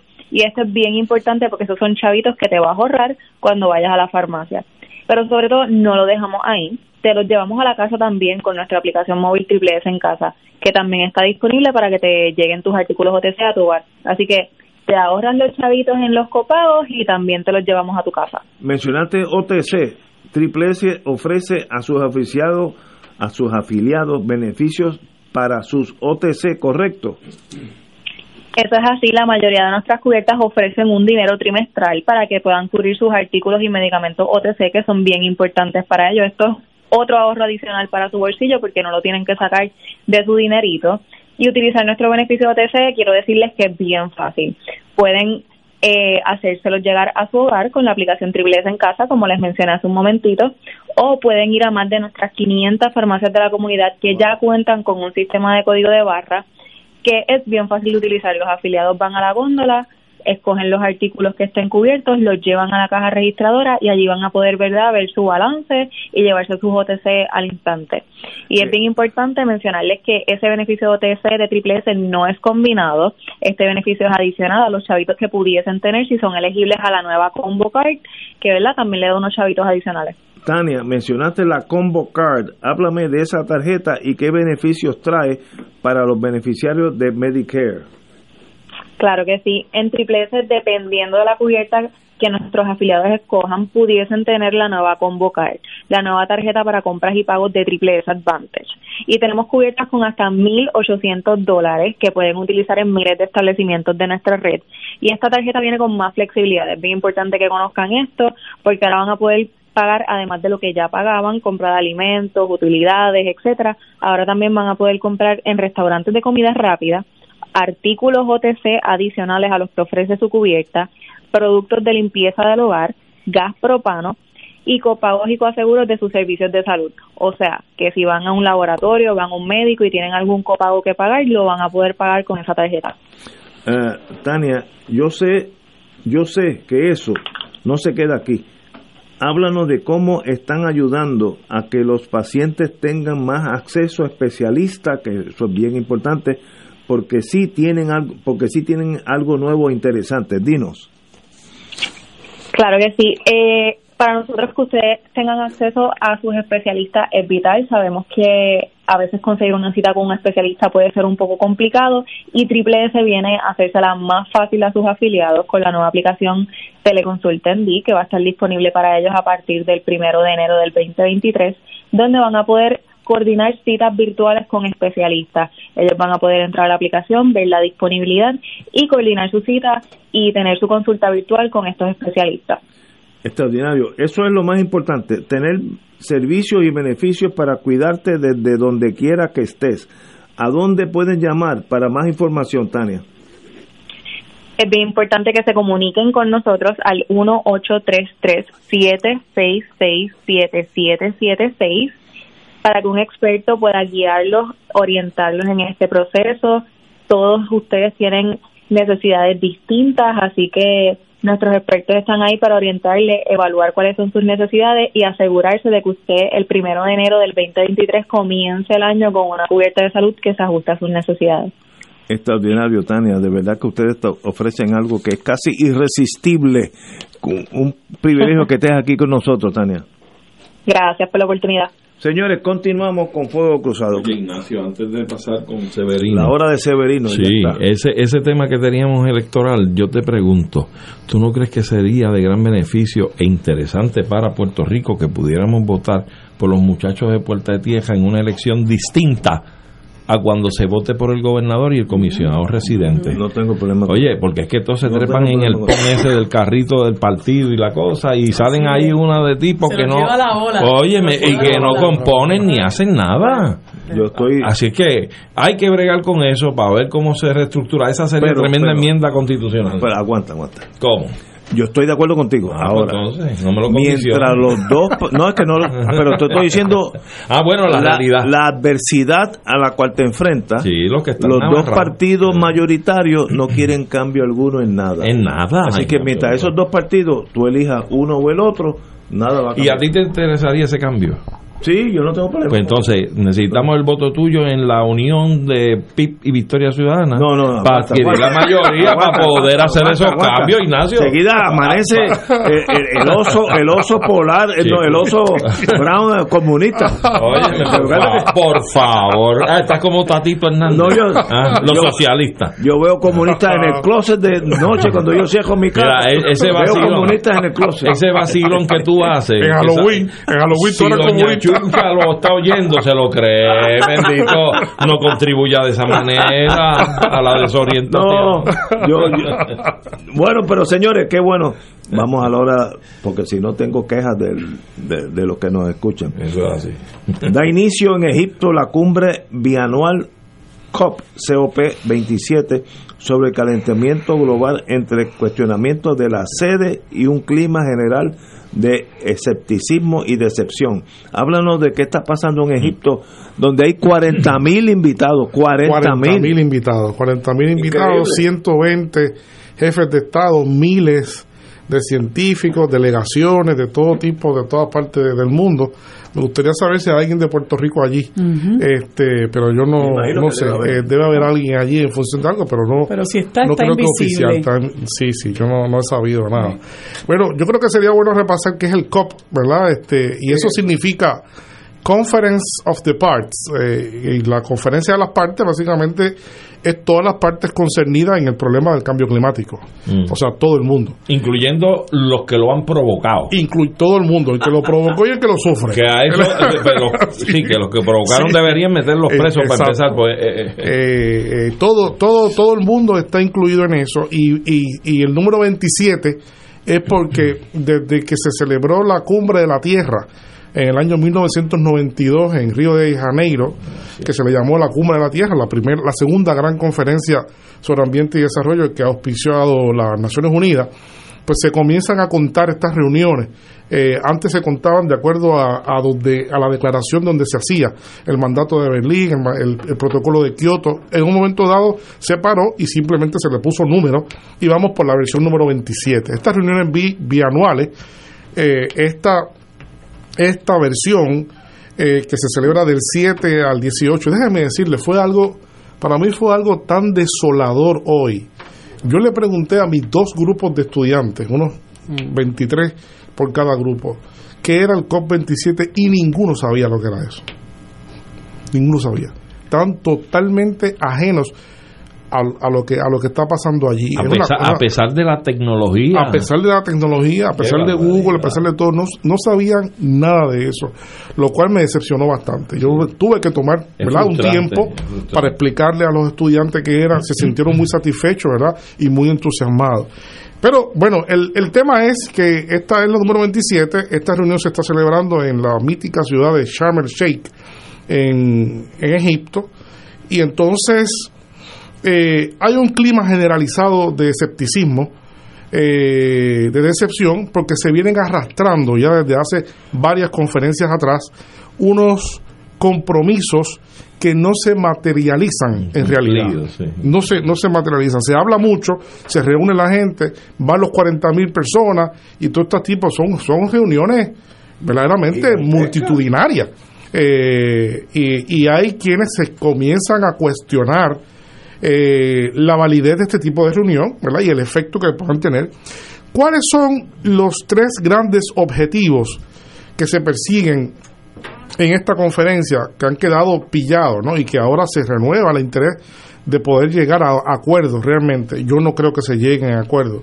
Eh, estoy también compartiendo el, pesimismo. ¿no? Eh, pero el primero y el más importante de todo es evitar, evitar que la temperatura del globo mundial desde los tiempos preindustriales, eso es más o menos 1800, 1800, hasta acá aumente 1.5 grados. Está aumentando la, la temperatura, la temperatura está aumentando en el planeta, eso es un hecho. Y se conoce, se está midiendo, eh, y hay toda una serie de medidas que se quieren tomar para evitar que se llegue a ese nivel o que se sobrepase de eso al año 2030, que eso está ahí al lado. Al día de hoy, las mediciones científicas que se tienen es que la temperatura mundial ha aumentado 1.1 grados Celsius. 1. Desde entonces. Desde entonces. ¿Qué quiere decir eso? Que estamos a cuatro décimas de grados eh, eh, Celsius para, llegar, a 1.5. A donde no queremos llegar. A donde no queremos llegar. A donde los científicos y los acuerdos se han, ¿verdad? Han, han Consensuado. de que no se debe pasar eso para evitar, para frenar eso, para el 2030. Eso, con toda seguridad, no se va, no se va a lograr. Ese es, ese es el primer, uno de los grandes objetivos de las conferencias pasadas y por, por tanto también de esta.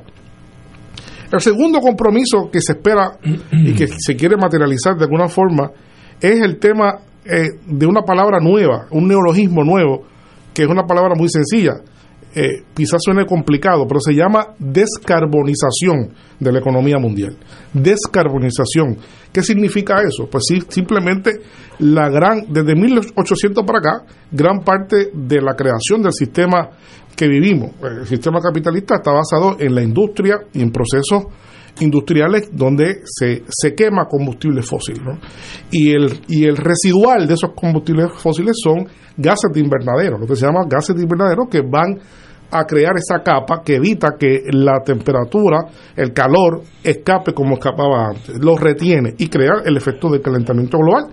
Así que eh, la descarbonización eh, es eh, la transición, la transición a nuevas metodologías, a nuevas fuentes de energía renovables y otro tipo de cambios tecnológicos. Y se espera como meta que para el 2050 la economía mundial esté descarbonizada. Lamentablemente no vamos por ese camino. Y voy a explicar ya mismo por qué. Es importante explicarlo. Y el tercer compromiso esencial para todo esto eh, es un acuerdo que hay en ciernes de que se ponga a la disposición de los países del mundo, del mundo entero, un fondo especial, una dotación de dinero con valor de 100 mil millones de dólares anuales. ¿Para qué? Para que los países, sobre todo para que los países del sur global, que no son los responsables quizás en la inmensa mayoría de, de, la, de la carbonización, puedan tener dinero, contar dinero para invertir en nuevas tecnologías y puedan hacer lo que se llama sus transiciones eh, energéticas. Eh, eso tampoco se ha logrado. Entonces, ¿por qué el clima de excepción, de, excepción, de, de escepticismo ¿no? y de decepción? ¿Por qué?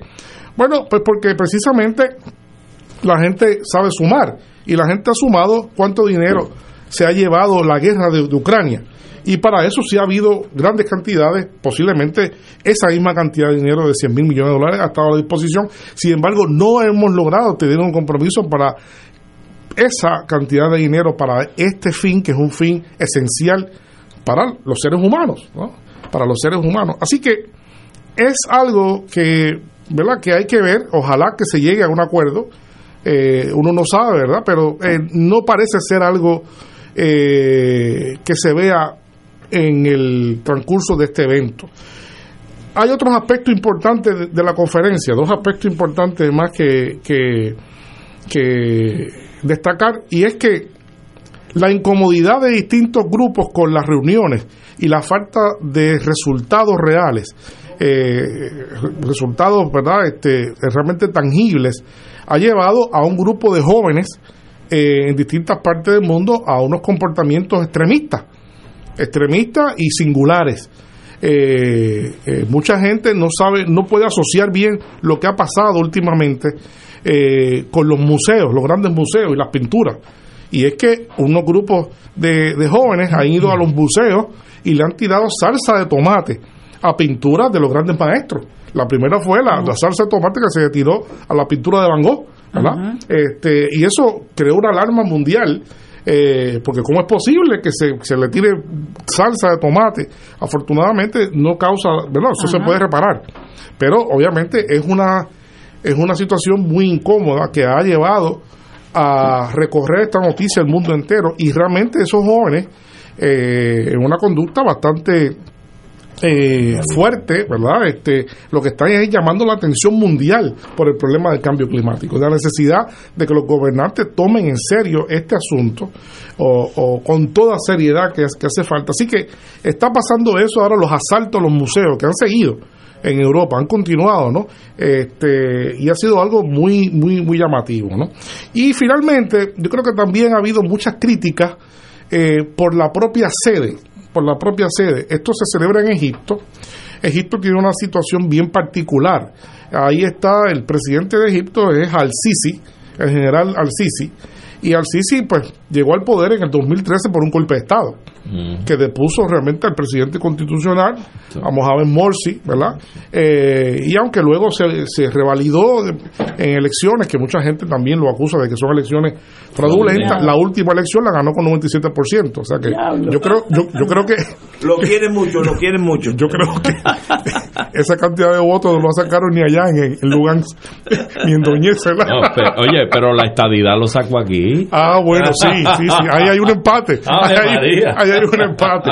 Ahí hay un empate, sí. Ni, ni en Egipto Claro. se lo creen, ni aquí tampoco. Mucha gente ha sido muy crítico en decir que al Sisi, de que es una ironía que se celebre esto en Egipto bajo el gobierno de, Claro. de al Sisi y lo acusan de que ha querido limpiar su gobierno, ¿verdad? Limpiar su gobierno de todas las manchas de violaciones de derechos humanos, de, de represión a la hermandad musulmana y otros elementos que han estado bajo represión en Egipto eh, con esta con esta actividad. Así que es una actividad que por muchas razones, yo creo como ninguna otra ha sido fuertemente atacada, ha sido fuertemente criticada. Así que tienen hay muchas presiones. Yo creo que este es el último chance quizás de que este tipo de formato este, eh, si no hay resultado, va a seguir siendo fuertemente criticado mientras el tiempo pasa, el tiempo pasa, ¿verdad? El, este, y realmente no tenemos chance. La guerra en Ucrania ha sido también otro elemento importante, pues porque para el elemento de la descarbonización hemos visto que el, la alteración del mercado energético ha llevado a, a, países que ya habían casi cesado de usar carbón a nuevamente reutilizar carbón para producir energía eléctrica, eh, más petróleo, más gas. Así que el objetivo de la descarbonización no es que ya no está, no estamos comprometidos, sino es que se ve cada vez más lejos porque hemos aumentado en generalmente La dependencia. la dependencia de los combustibles fósiles. Pero, eh, profesor, una reunión de 40 mil personas puede llegar a un acuerdo.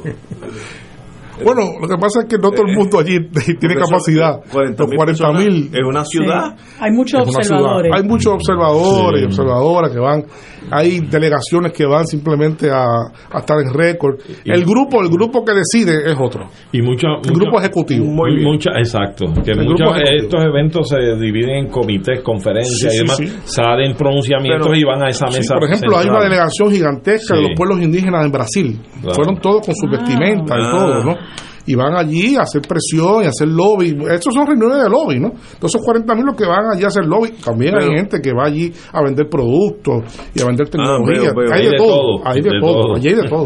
Mira, vi un video que me, perdón, No, sí, vi un video que me enviaste de John Kerry saludando a, a Nicolás Maduro. Sí, hubo un highlight. Eso fue un highlight Y de la John reunión. Kerry está en representación del John Kerry gobierno es, de es Estados el enviado, Unidos. sí, es el enviado del cambio climático de. Estados Unidos. Oh. Sí, sí, es el enviado. Pero- ha sido ha sido todo el cuatre, todo el, Está interesante La- ese, fue sí, nombrado ese y ha hecho no ha hecho un mal trabajo. Sí, sí. No ha hecho realmente un Él mal ha sido trabajo. una persona como Sí, sí, identificada, ¿verdad? Sí, con estos sí, sí, temas. Sí, él viene de la tradición de Al Gore Ajá. en ese sentido y ha hecho un buen trabajo. Hay que reconocer que ha hecho un, un trabajo bueno, Kerry. Y pues allí hubo esa parte de esa reunión eh, que hablaron eh, Maduro, Maduro y él. Así como que, se lo tienen que comer con pique. Sí, sí, sí, sí, sí. Ayer hubo, ayer hubo otra de Maduro con, con, con Macron.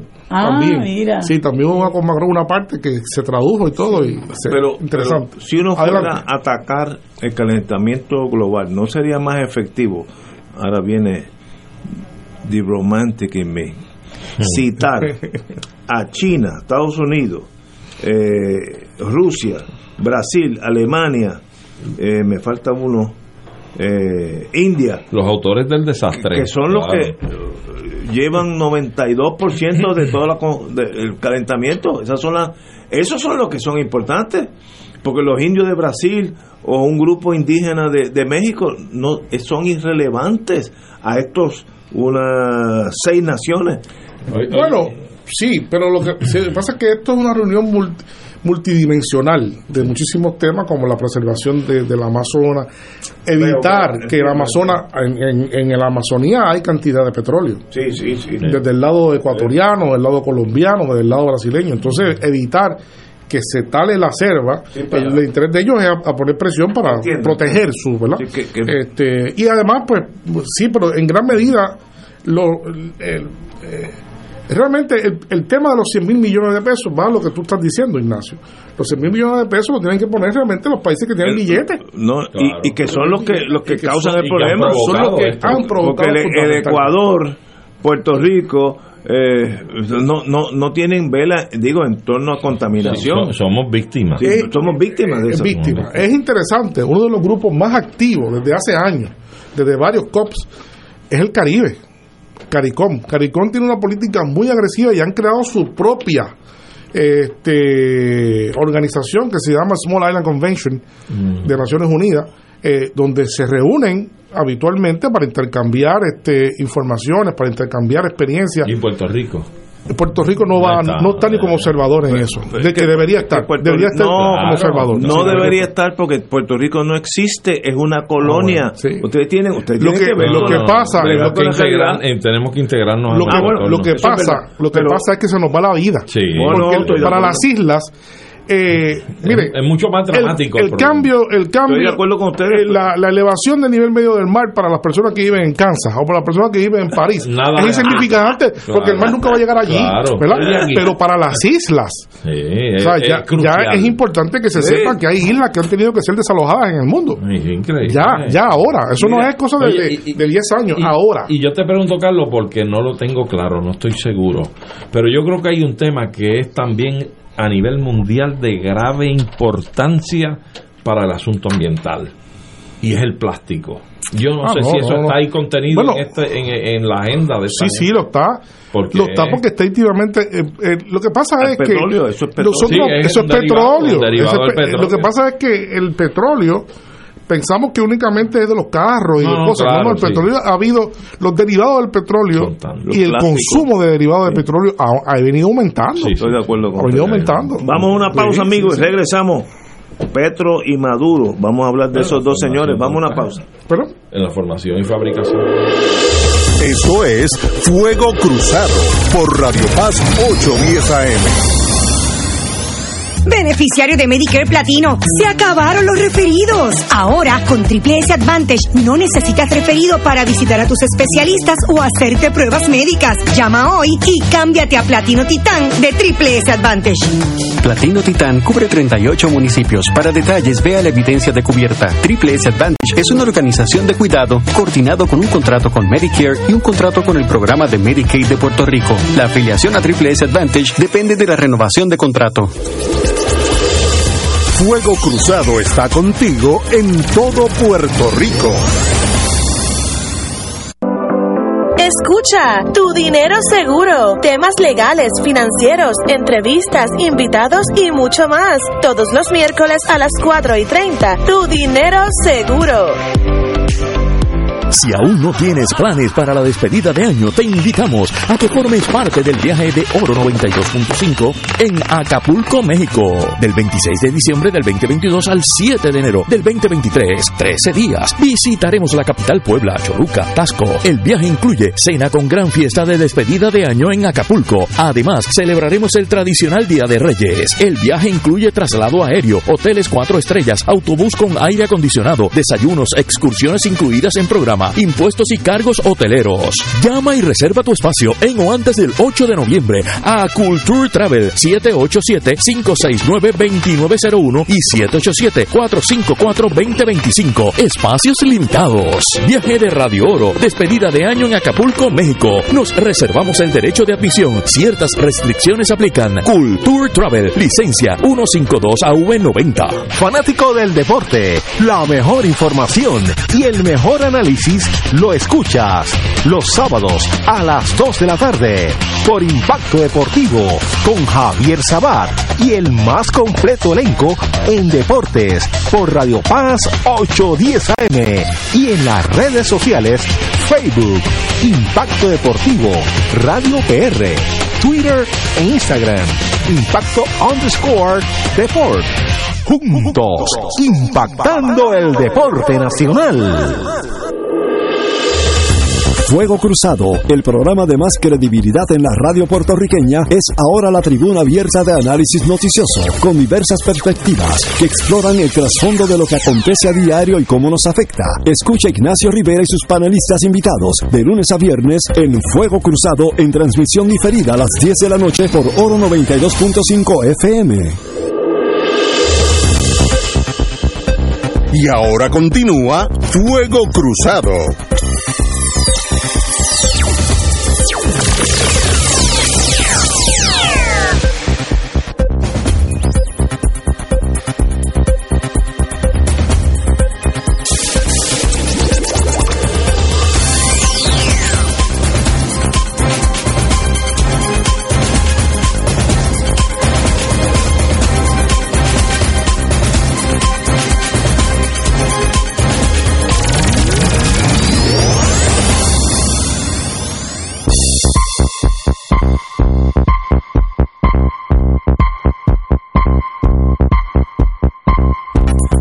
reúnen Petro y Maduro, dos presidentes latinoamericanos en Caracas, mientras se restablecen los vuelos regulares entre ambos países. Háblame, Severino. Bueno, eh, sí, es algo muy importante porque hacía muchísimo tiempo que un presidente de Venezuela y de Colombia no se reunían. La última reunión que hubo entre dos mandatarios de los países andinos fue en el 2016. Juan Manuel Santos, que se reunió con, con Maduro. Desde ese momento las relaciones habían se habían enfriado hasta llegar al punto de rompimiento en el 2019. Así que eh, eh, el presidente Petro hay que distinguir que ha sido un presidente que en tres meses, lo que lleva de tres meses, ha venido muy claro en su agenda, ha venido muy bien preparado con sus equipos de trabajo designados, eh, no ha venido a improvisar y se preparó muy bien para, para la eh, para el ejercicio de- del poder y con este con este tema no ha sido la, la diferencia.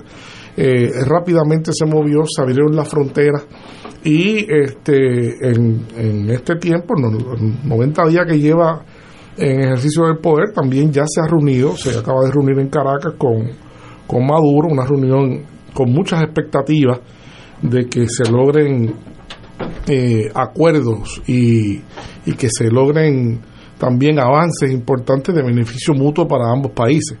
Eh, este, en este ámbito se comenzaron también, como casi inmediatamente después de la reunión, los vuelos comerciales regulares entre ambos países, que no había vuelos regulares. No, ¿verdad? y- que no había vuelos regulares. Y son lógicos, pues son vecinos. Son países Vecinos, vecinos, vecinos, con una frontera larguísima.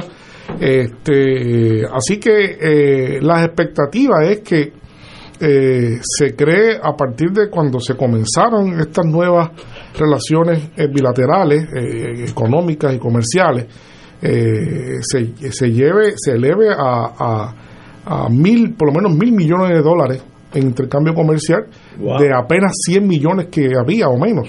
De- Diez veces de- más. 10 veces más en, en menos de un año es las expectativas de los economistas y por supuesto en cabo del tiempo seguir seguir multiplicando esto no yo creo que eh, Petro eh, de alguna manera también y como parte como parte esencial de esto ha sido que eh, Petro se comprometió a promover que Venezuela vuelva otra vez a la comunidad de estados andinos, que es un- una entidad de integración poco conocida en esta parte, pero muy importante, que Venezuela había sido expulsada. Así que Preto se comprometió no solo allí ya, sino a interceder entre ambos países, sino también a devolver a Venezuela al, al, al ámbito de la colaboración en distintos organismos eh, de, de integración, ¿verdad? De, de cooperación. Así que es muy, muy importante ¿no?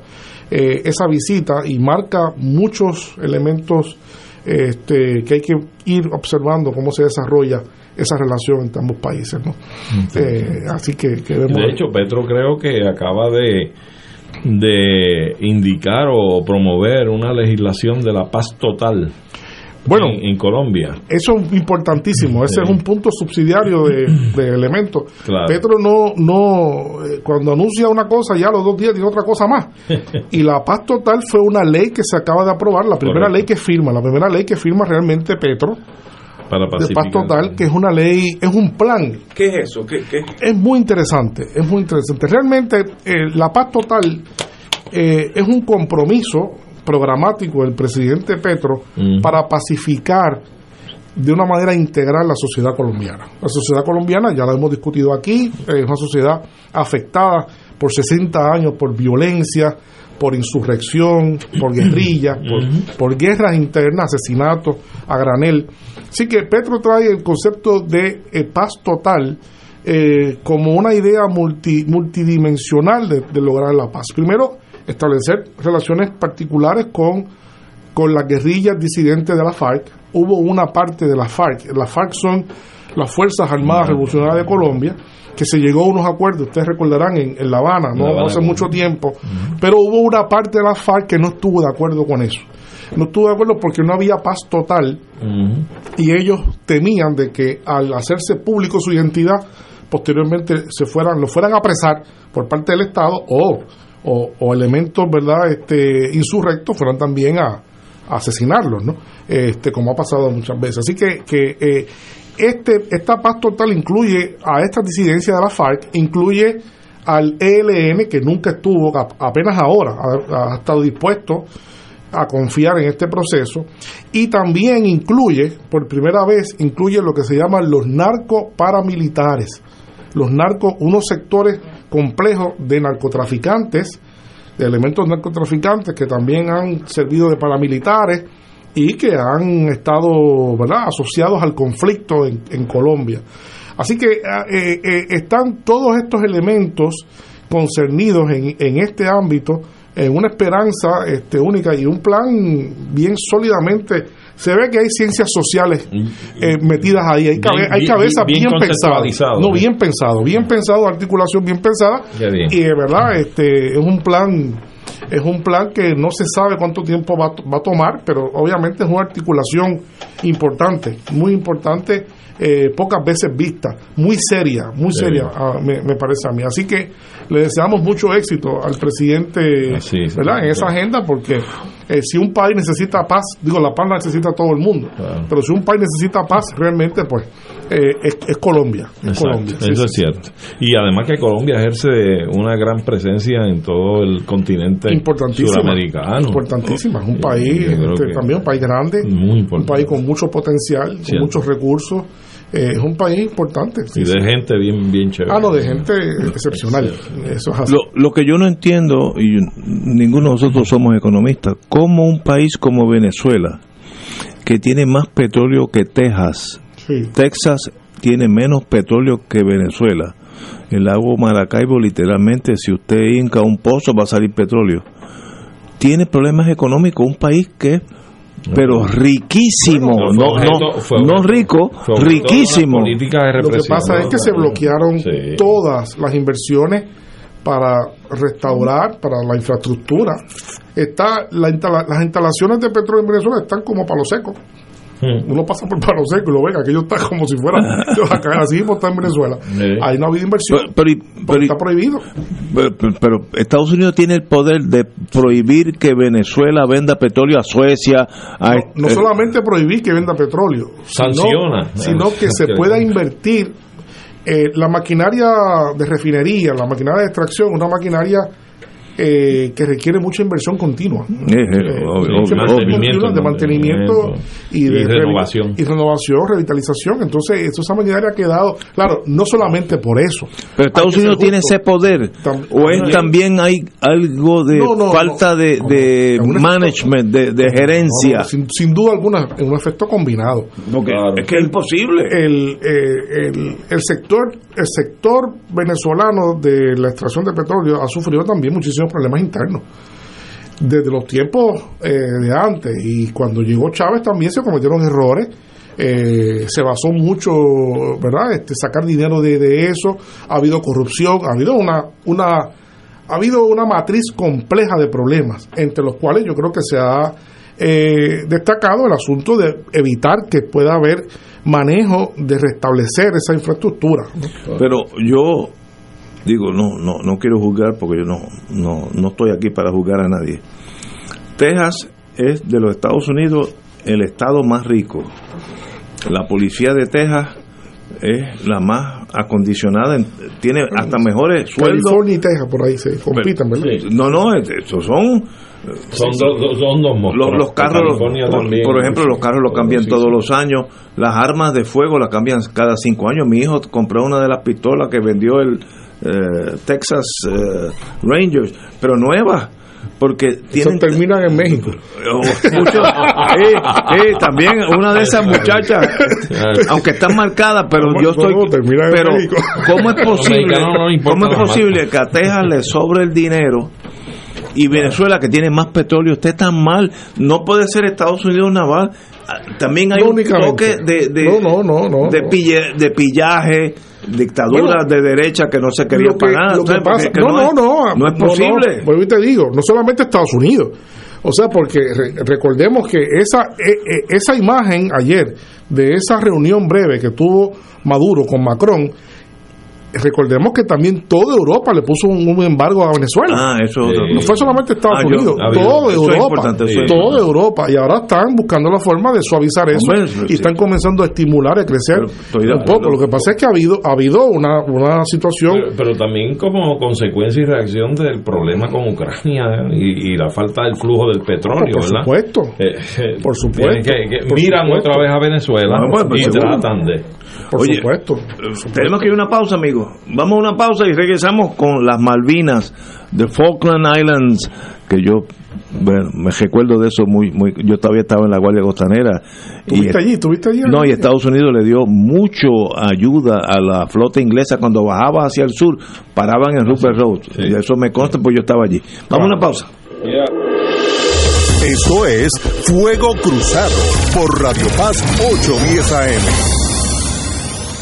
Beneficiario de Medicare, con Triple S Advantage recibes más dinero en tu cheque del Seguro Social, hasta 2.041 dólares con 20 centavos al año. Con el Buy Down tienes dinero directo en tu bolsillo que puedes usar para lo que tú necesites, un cafecito, un almuerzo, para hacerle unos regalitos a los nietos y a la familia. Aprovechalo y cámbiate hoy a Triple S Advantage. Aplica a cubierta Ahorro Max. Triple S Advantage es una organización de cuidado coordinado con un contrato con Medicare. La afiliación a Triple S Advantage depende de la renovación de contrato. Fuego Cruzado está contigo en todo Puerto Rico.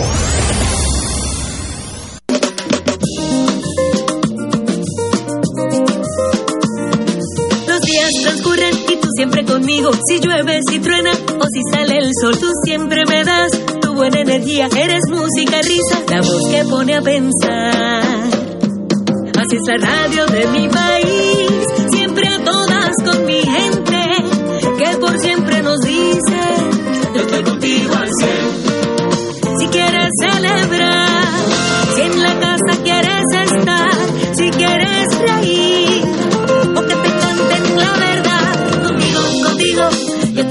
contigo al cien, contigo, contigo, yo estoy contigo al cien, contigo, contigo, yo estoy contigo al cien. Los 100 años de la radio. Y no hay más nada. Para que tú lo sepas. Y donde quiera. Escucha los sábados a las 5 de la tarde para servirte un programa del Colegio de Profesionales del Trabajo Social de Puerto Rico con los temas de interés a la comunidad. Recuerda, los sábados a las 5 de la tarde para servirte por Radio Paz 810. Y ahora continúa Fuego Cruzado.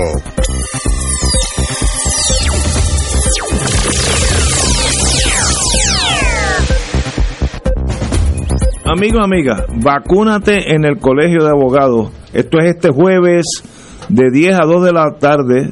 Eh, eh, la, la- última vacuna, yo le llamo la quinta, pero los abogados y los médicos tendrán otros números. Pero eh, llámese al colegio 774-3344. 774-3344 va a ser este jueves 10 de noviembre, así que adelante. ¿De qué hora? Desde las uh, 10 a las 2 pm. Así que. Aproveche todo el mundo. Y, y, y, y sin costo alguno, así que qué Eso, bueno. eso es importante. Es importantísimo, sí, porque nuestro colegio, nuestro colegio. Bu- Bueno, amigos, vamos a hablar de las Malvinas. ¿Qué pasó Déjame- en aquellos años 80? Voy a hablar de las Malvinas. Vamos a hablar de las Malvinas, pero deja, aquí veo un mensaje que debo contestar porque el amigo Javier Sabat, que es eh, fiel eh, seguidor de Fuego Cruzado, que siempre nos escucha, aquí me dice que, eh, que si podría aclarar algo que la semana pasada yo mencioné cuando hablamos de Bolsonaro, eh, que lo mencioné como mi- cuando Bolsonaro pueda eh, expresar su carácter militar, ¿verdad?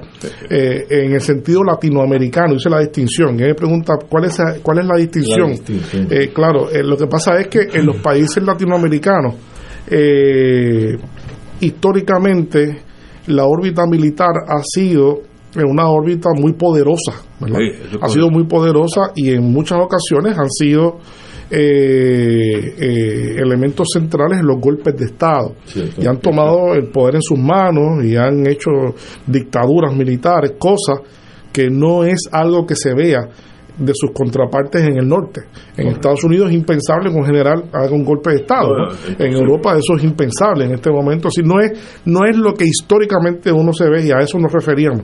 Así que gracias al, al amigo Javier Sabat, eh, ¿verdad? Por la pregunta y, y le aclaramos el, el punto. Digo, Entonces, Ca- Carlos, y yo no sé si tú coincides con que esa presencia, esa formación militar latinoamericana es tan y tan y tan fuerte. Muy fuerte. Que cuando no es por un golpe de Estado, casi siempre han sido los padrinos de la estructura gobernante de esa nación. Bueno, exacto. Pues, pero también es importante señalar que la formación militar de estas élites militares eh, eh, de América Latina, casi todas, por no decir todas, tomaron formación en estructuras militares norteamericanas. Norteamericanas en, por un lado Por un y lado. por otro lado en América Latina también ha habido históricamente la presencia muy fuerte de elementos militares eh, del nazismo alemán. Ah, sí, Eso no es un secreto para nadie. Sí, Eh, los sí, militares de la Wehrmacht y los militares de la SS y muchos de ellos eh, se localizaron a veces con nombres falsos en Argentina, Sí, en Chile, en Uruguay, en Brasil,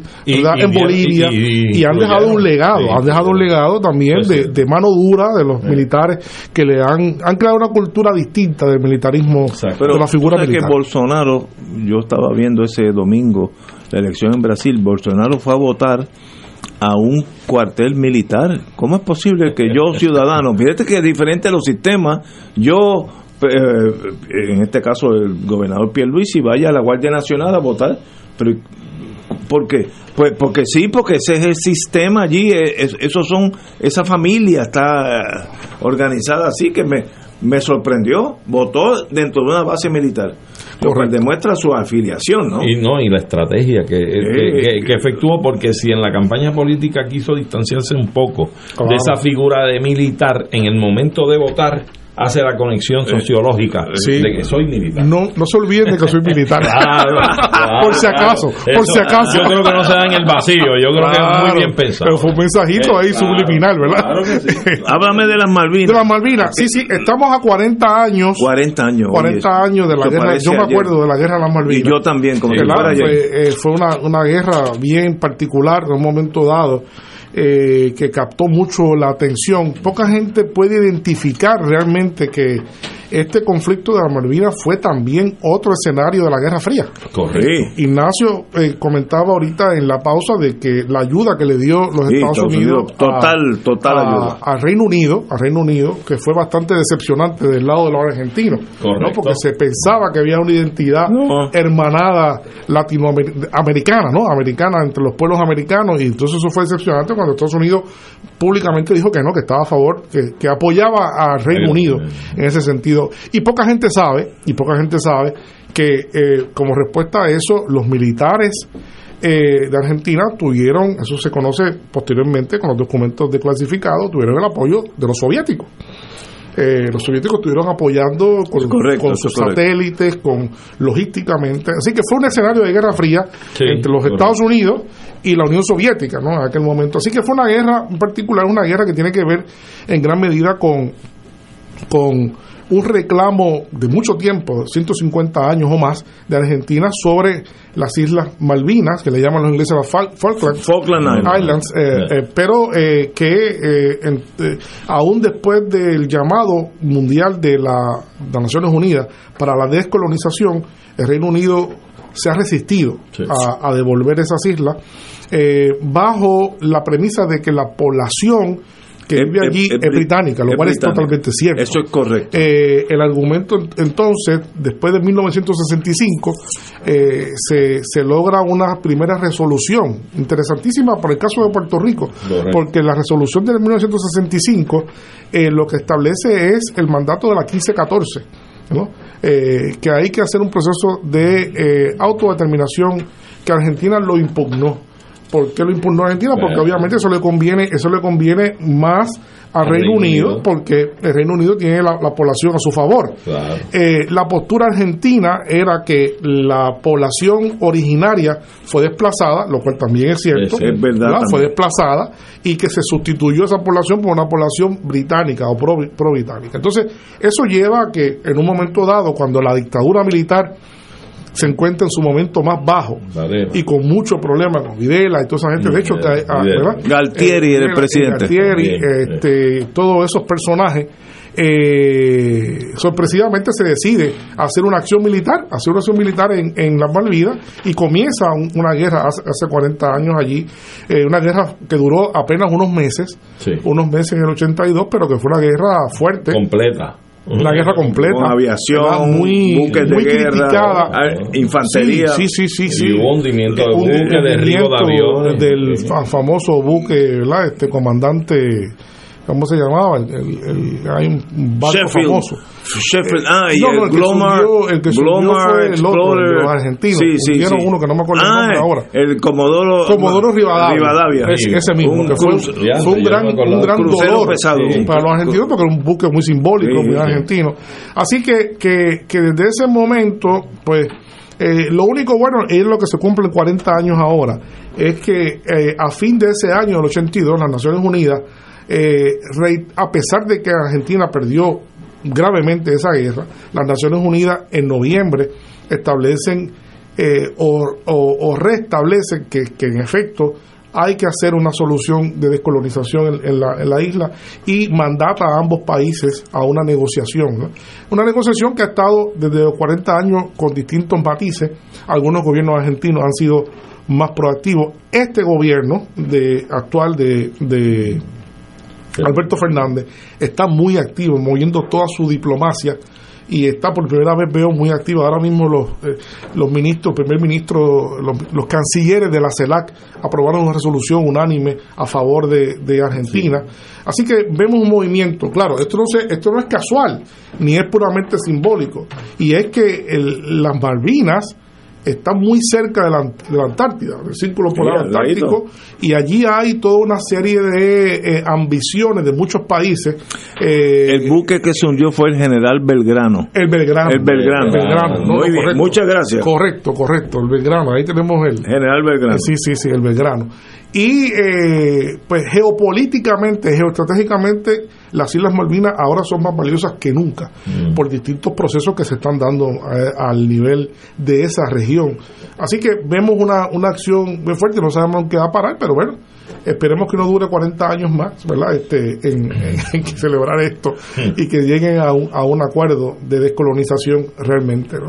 Es muy interesante el caso, el caso de las Malvinas en términos técnicos del derecho internacional aplicable. ¿no? Claro. Ustedes son, que son abogados, Es- es cierto. ¿verdad? Este, y sobre todo algún paralelismo tiene con el caso de, de- de Puerto Rico. Sí. Y con- de las colonias aún sin descolonizar. ¿Y, y, y co- cómo, cómo uno hace? Si uno fuera a la- las Naciones Unidas y, y tuviera el interés y el poder de... ¿Qué tú haces con una isla que era española? Cuando Argentina se libera de España, pues ahí Ese es el reclamo. vi- vienen los ingleses y dicen, espérate, esto es mío. Ese es el reclamo. Pero hoy en día son ingleses. ¿Cómo tú remedias esa realidad genética que hoy la población fue desplazada, la española, por los ingleses? Casi, casi como debe resolver el problema de Puerto Rico en paso hacia la soberanía con un chorro de ciudadanos americanos aquí. No, pero- pero que- que si- Ve, pero este es más fácil. Ya allí están. Sí, pero El problema es que están. para nosotros es más fácil porque Sí, podemos porque tener no- dos ciudadanías Sí, y sí, hasta sí, tres pero, o eh, Pero si tú le dije eh, Malvinas o Falkland Islands, ¿ustedes quieren seguir con, con Inglaterra o, o regresar a, a- a Argentina? Los que van a votar son ingleses. Son- no, no, no, eso no, eso, eso no- Por ahí. eh, La postura, la postura argentina es que eso no puede someterse a la autodeterminación porque lo van a perder. Es un obviamente. absurdo. Lo van a perder. Eso, eh, el reclamo argentino eh, atrás. es, es, que, es que ellos tienen derecho sobre las islas porque la población se cometió un crimen de desplazar a la población argentina es y esa población tiene derecho a reclamaciones porque fue expulsada. ¿no? ¿Qué arreglo se haga finalmente? Eso no es fácil. Eso no es fácil. Eso no es fácil. Algún arreglo va a tener que hacer ambas partes. Mientras más intereses económicos hay, posibilidad de petróleo, etcétera, peor. Nos preguntan por eso, ahí nos preguntan sobre eh, la relación con Puerto Rico. Yo creo que no es muy cercana a Puerto Rico, pero el valor geoestratégico eh, eh, se ha incrementado Es mucho. mayor allá que ahora, que ahora mismo sí. ahora mismo ahora sí. sí. Eh, ahora mismo sí. ahora mismo Y, el pro- sí. y uno de los problemas graves es que Reino Unido ha estado perdiendo adeptos dentro de la mancomunidad de ellos y entonces tener estas islas que las tienen con esa Perder eso eh, no, es- es, grave para, para- es un dominó de los muchos dominó que hay que se Exacto. caería, Así otro que, elemento así que que está. es un elemento fuerte, pero que el Reino Unido va a tener que atender ciertamente. Sí, compañero. Severino, como siempre, un privilegio tener con usted. Gracias a ustedes. Nos Gracias saca de, puerta de tierra y nos manda a las cuatro esquinas del mundo y eso es necesario para nosotros tener algún tipo de balance. Muchas gracias, Severino. Saludos. Señores, hasta mañana.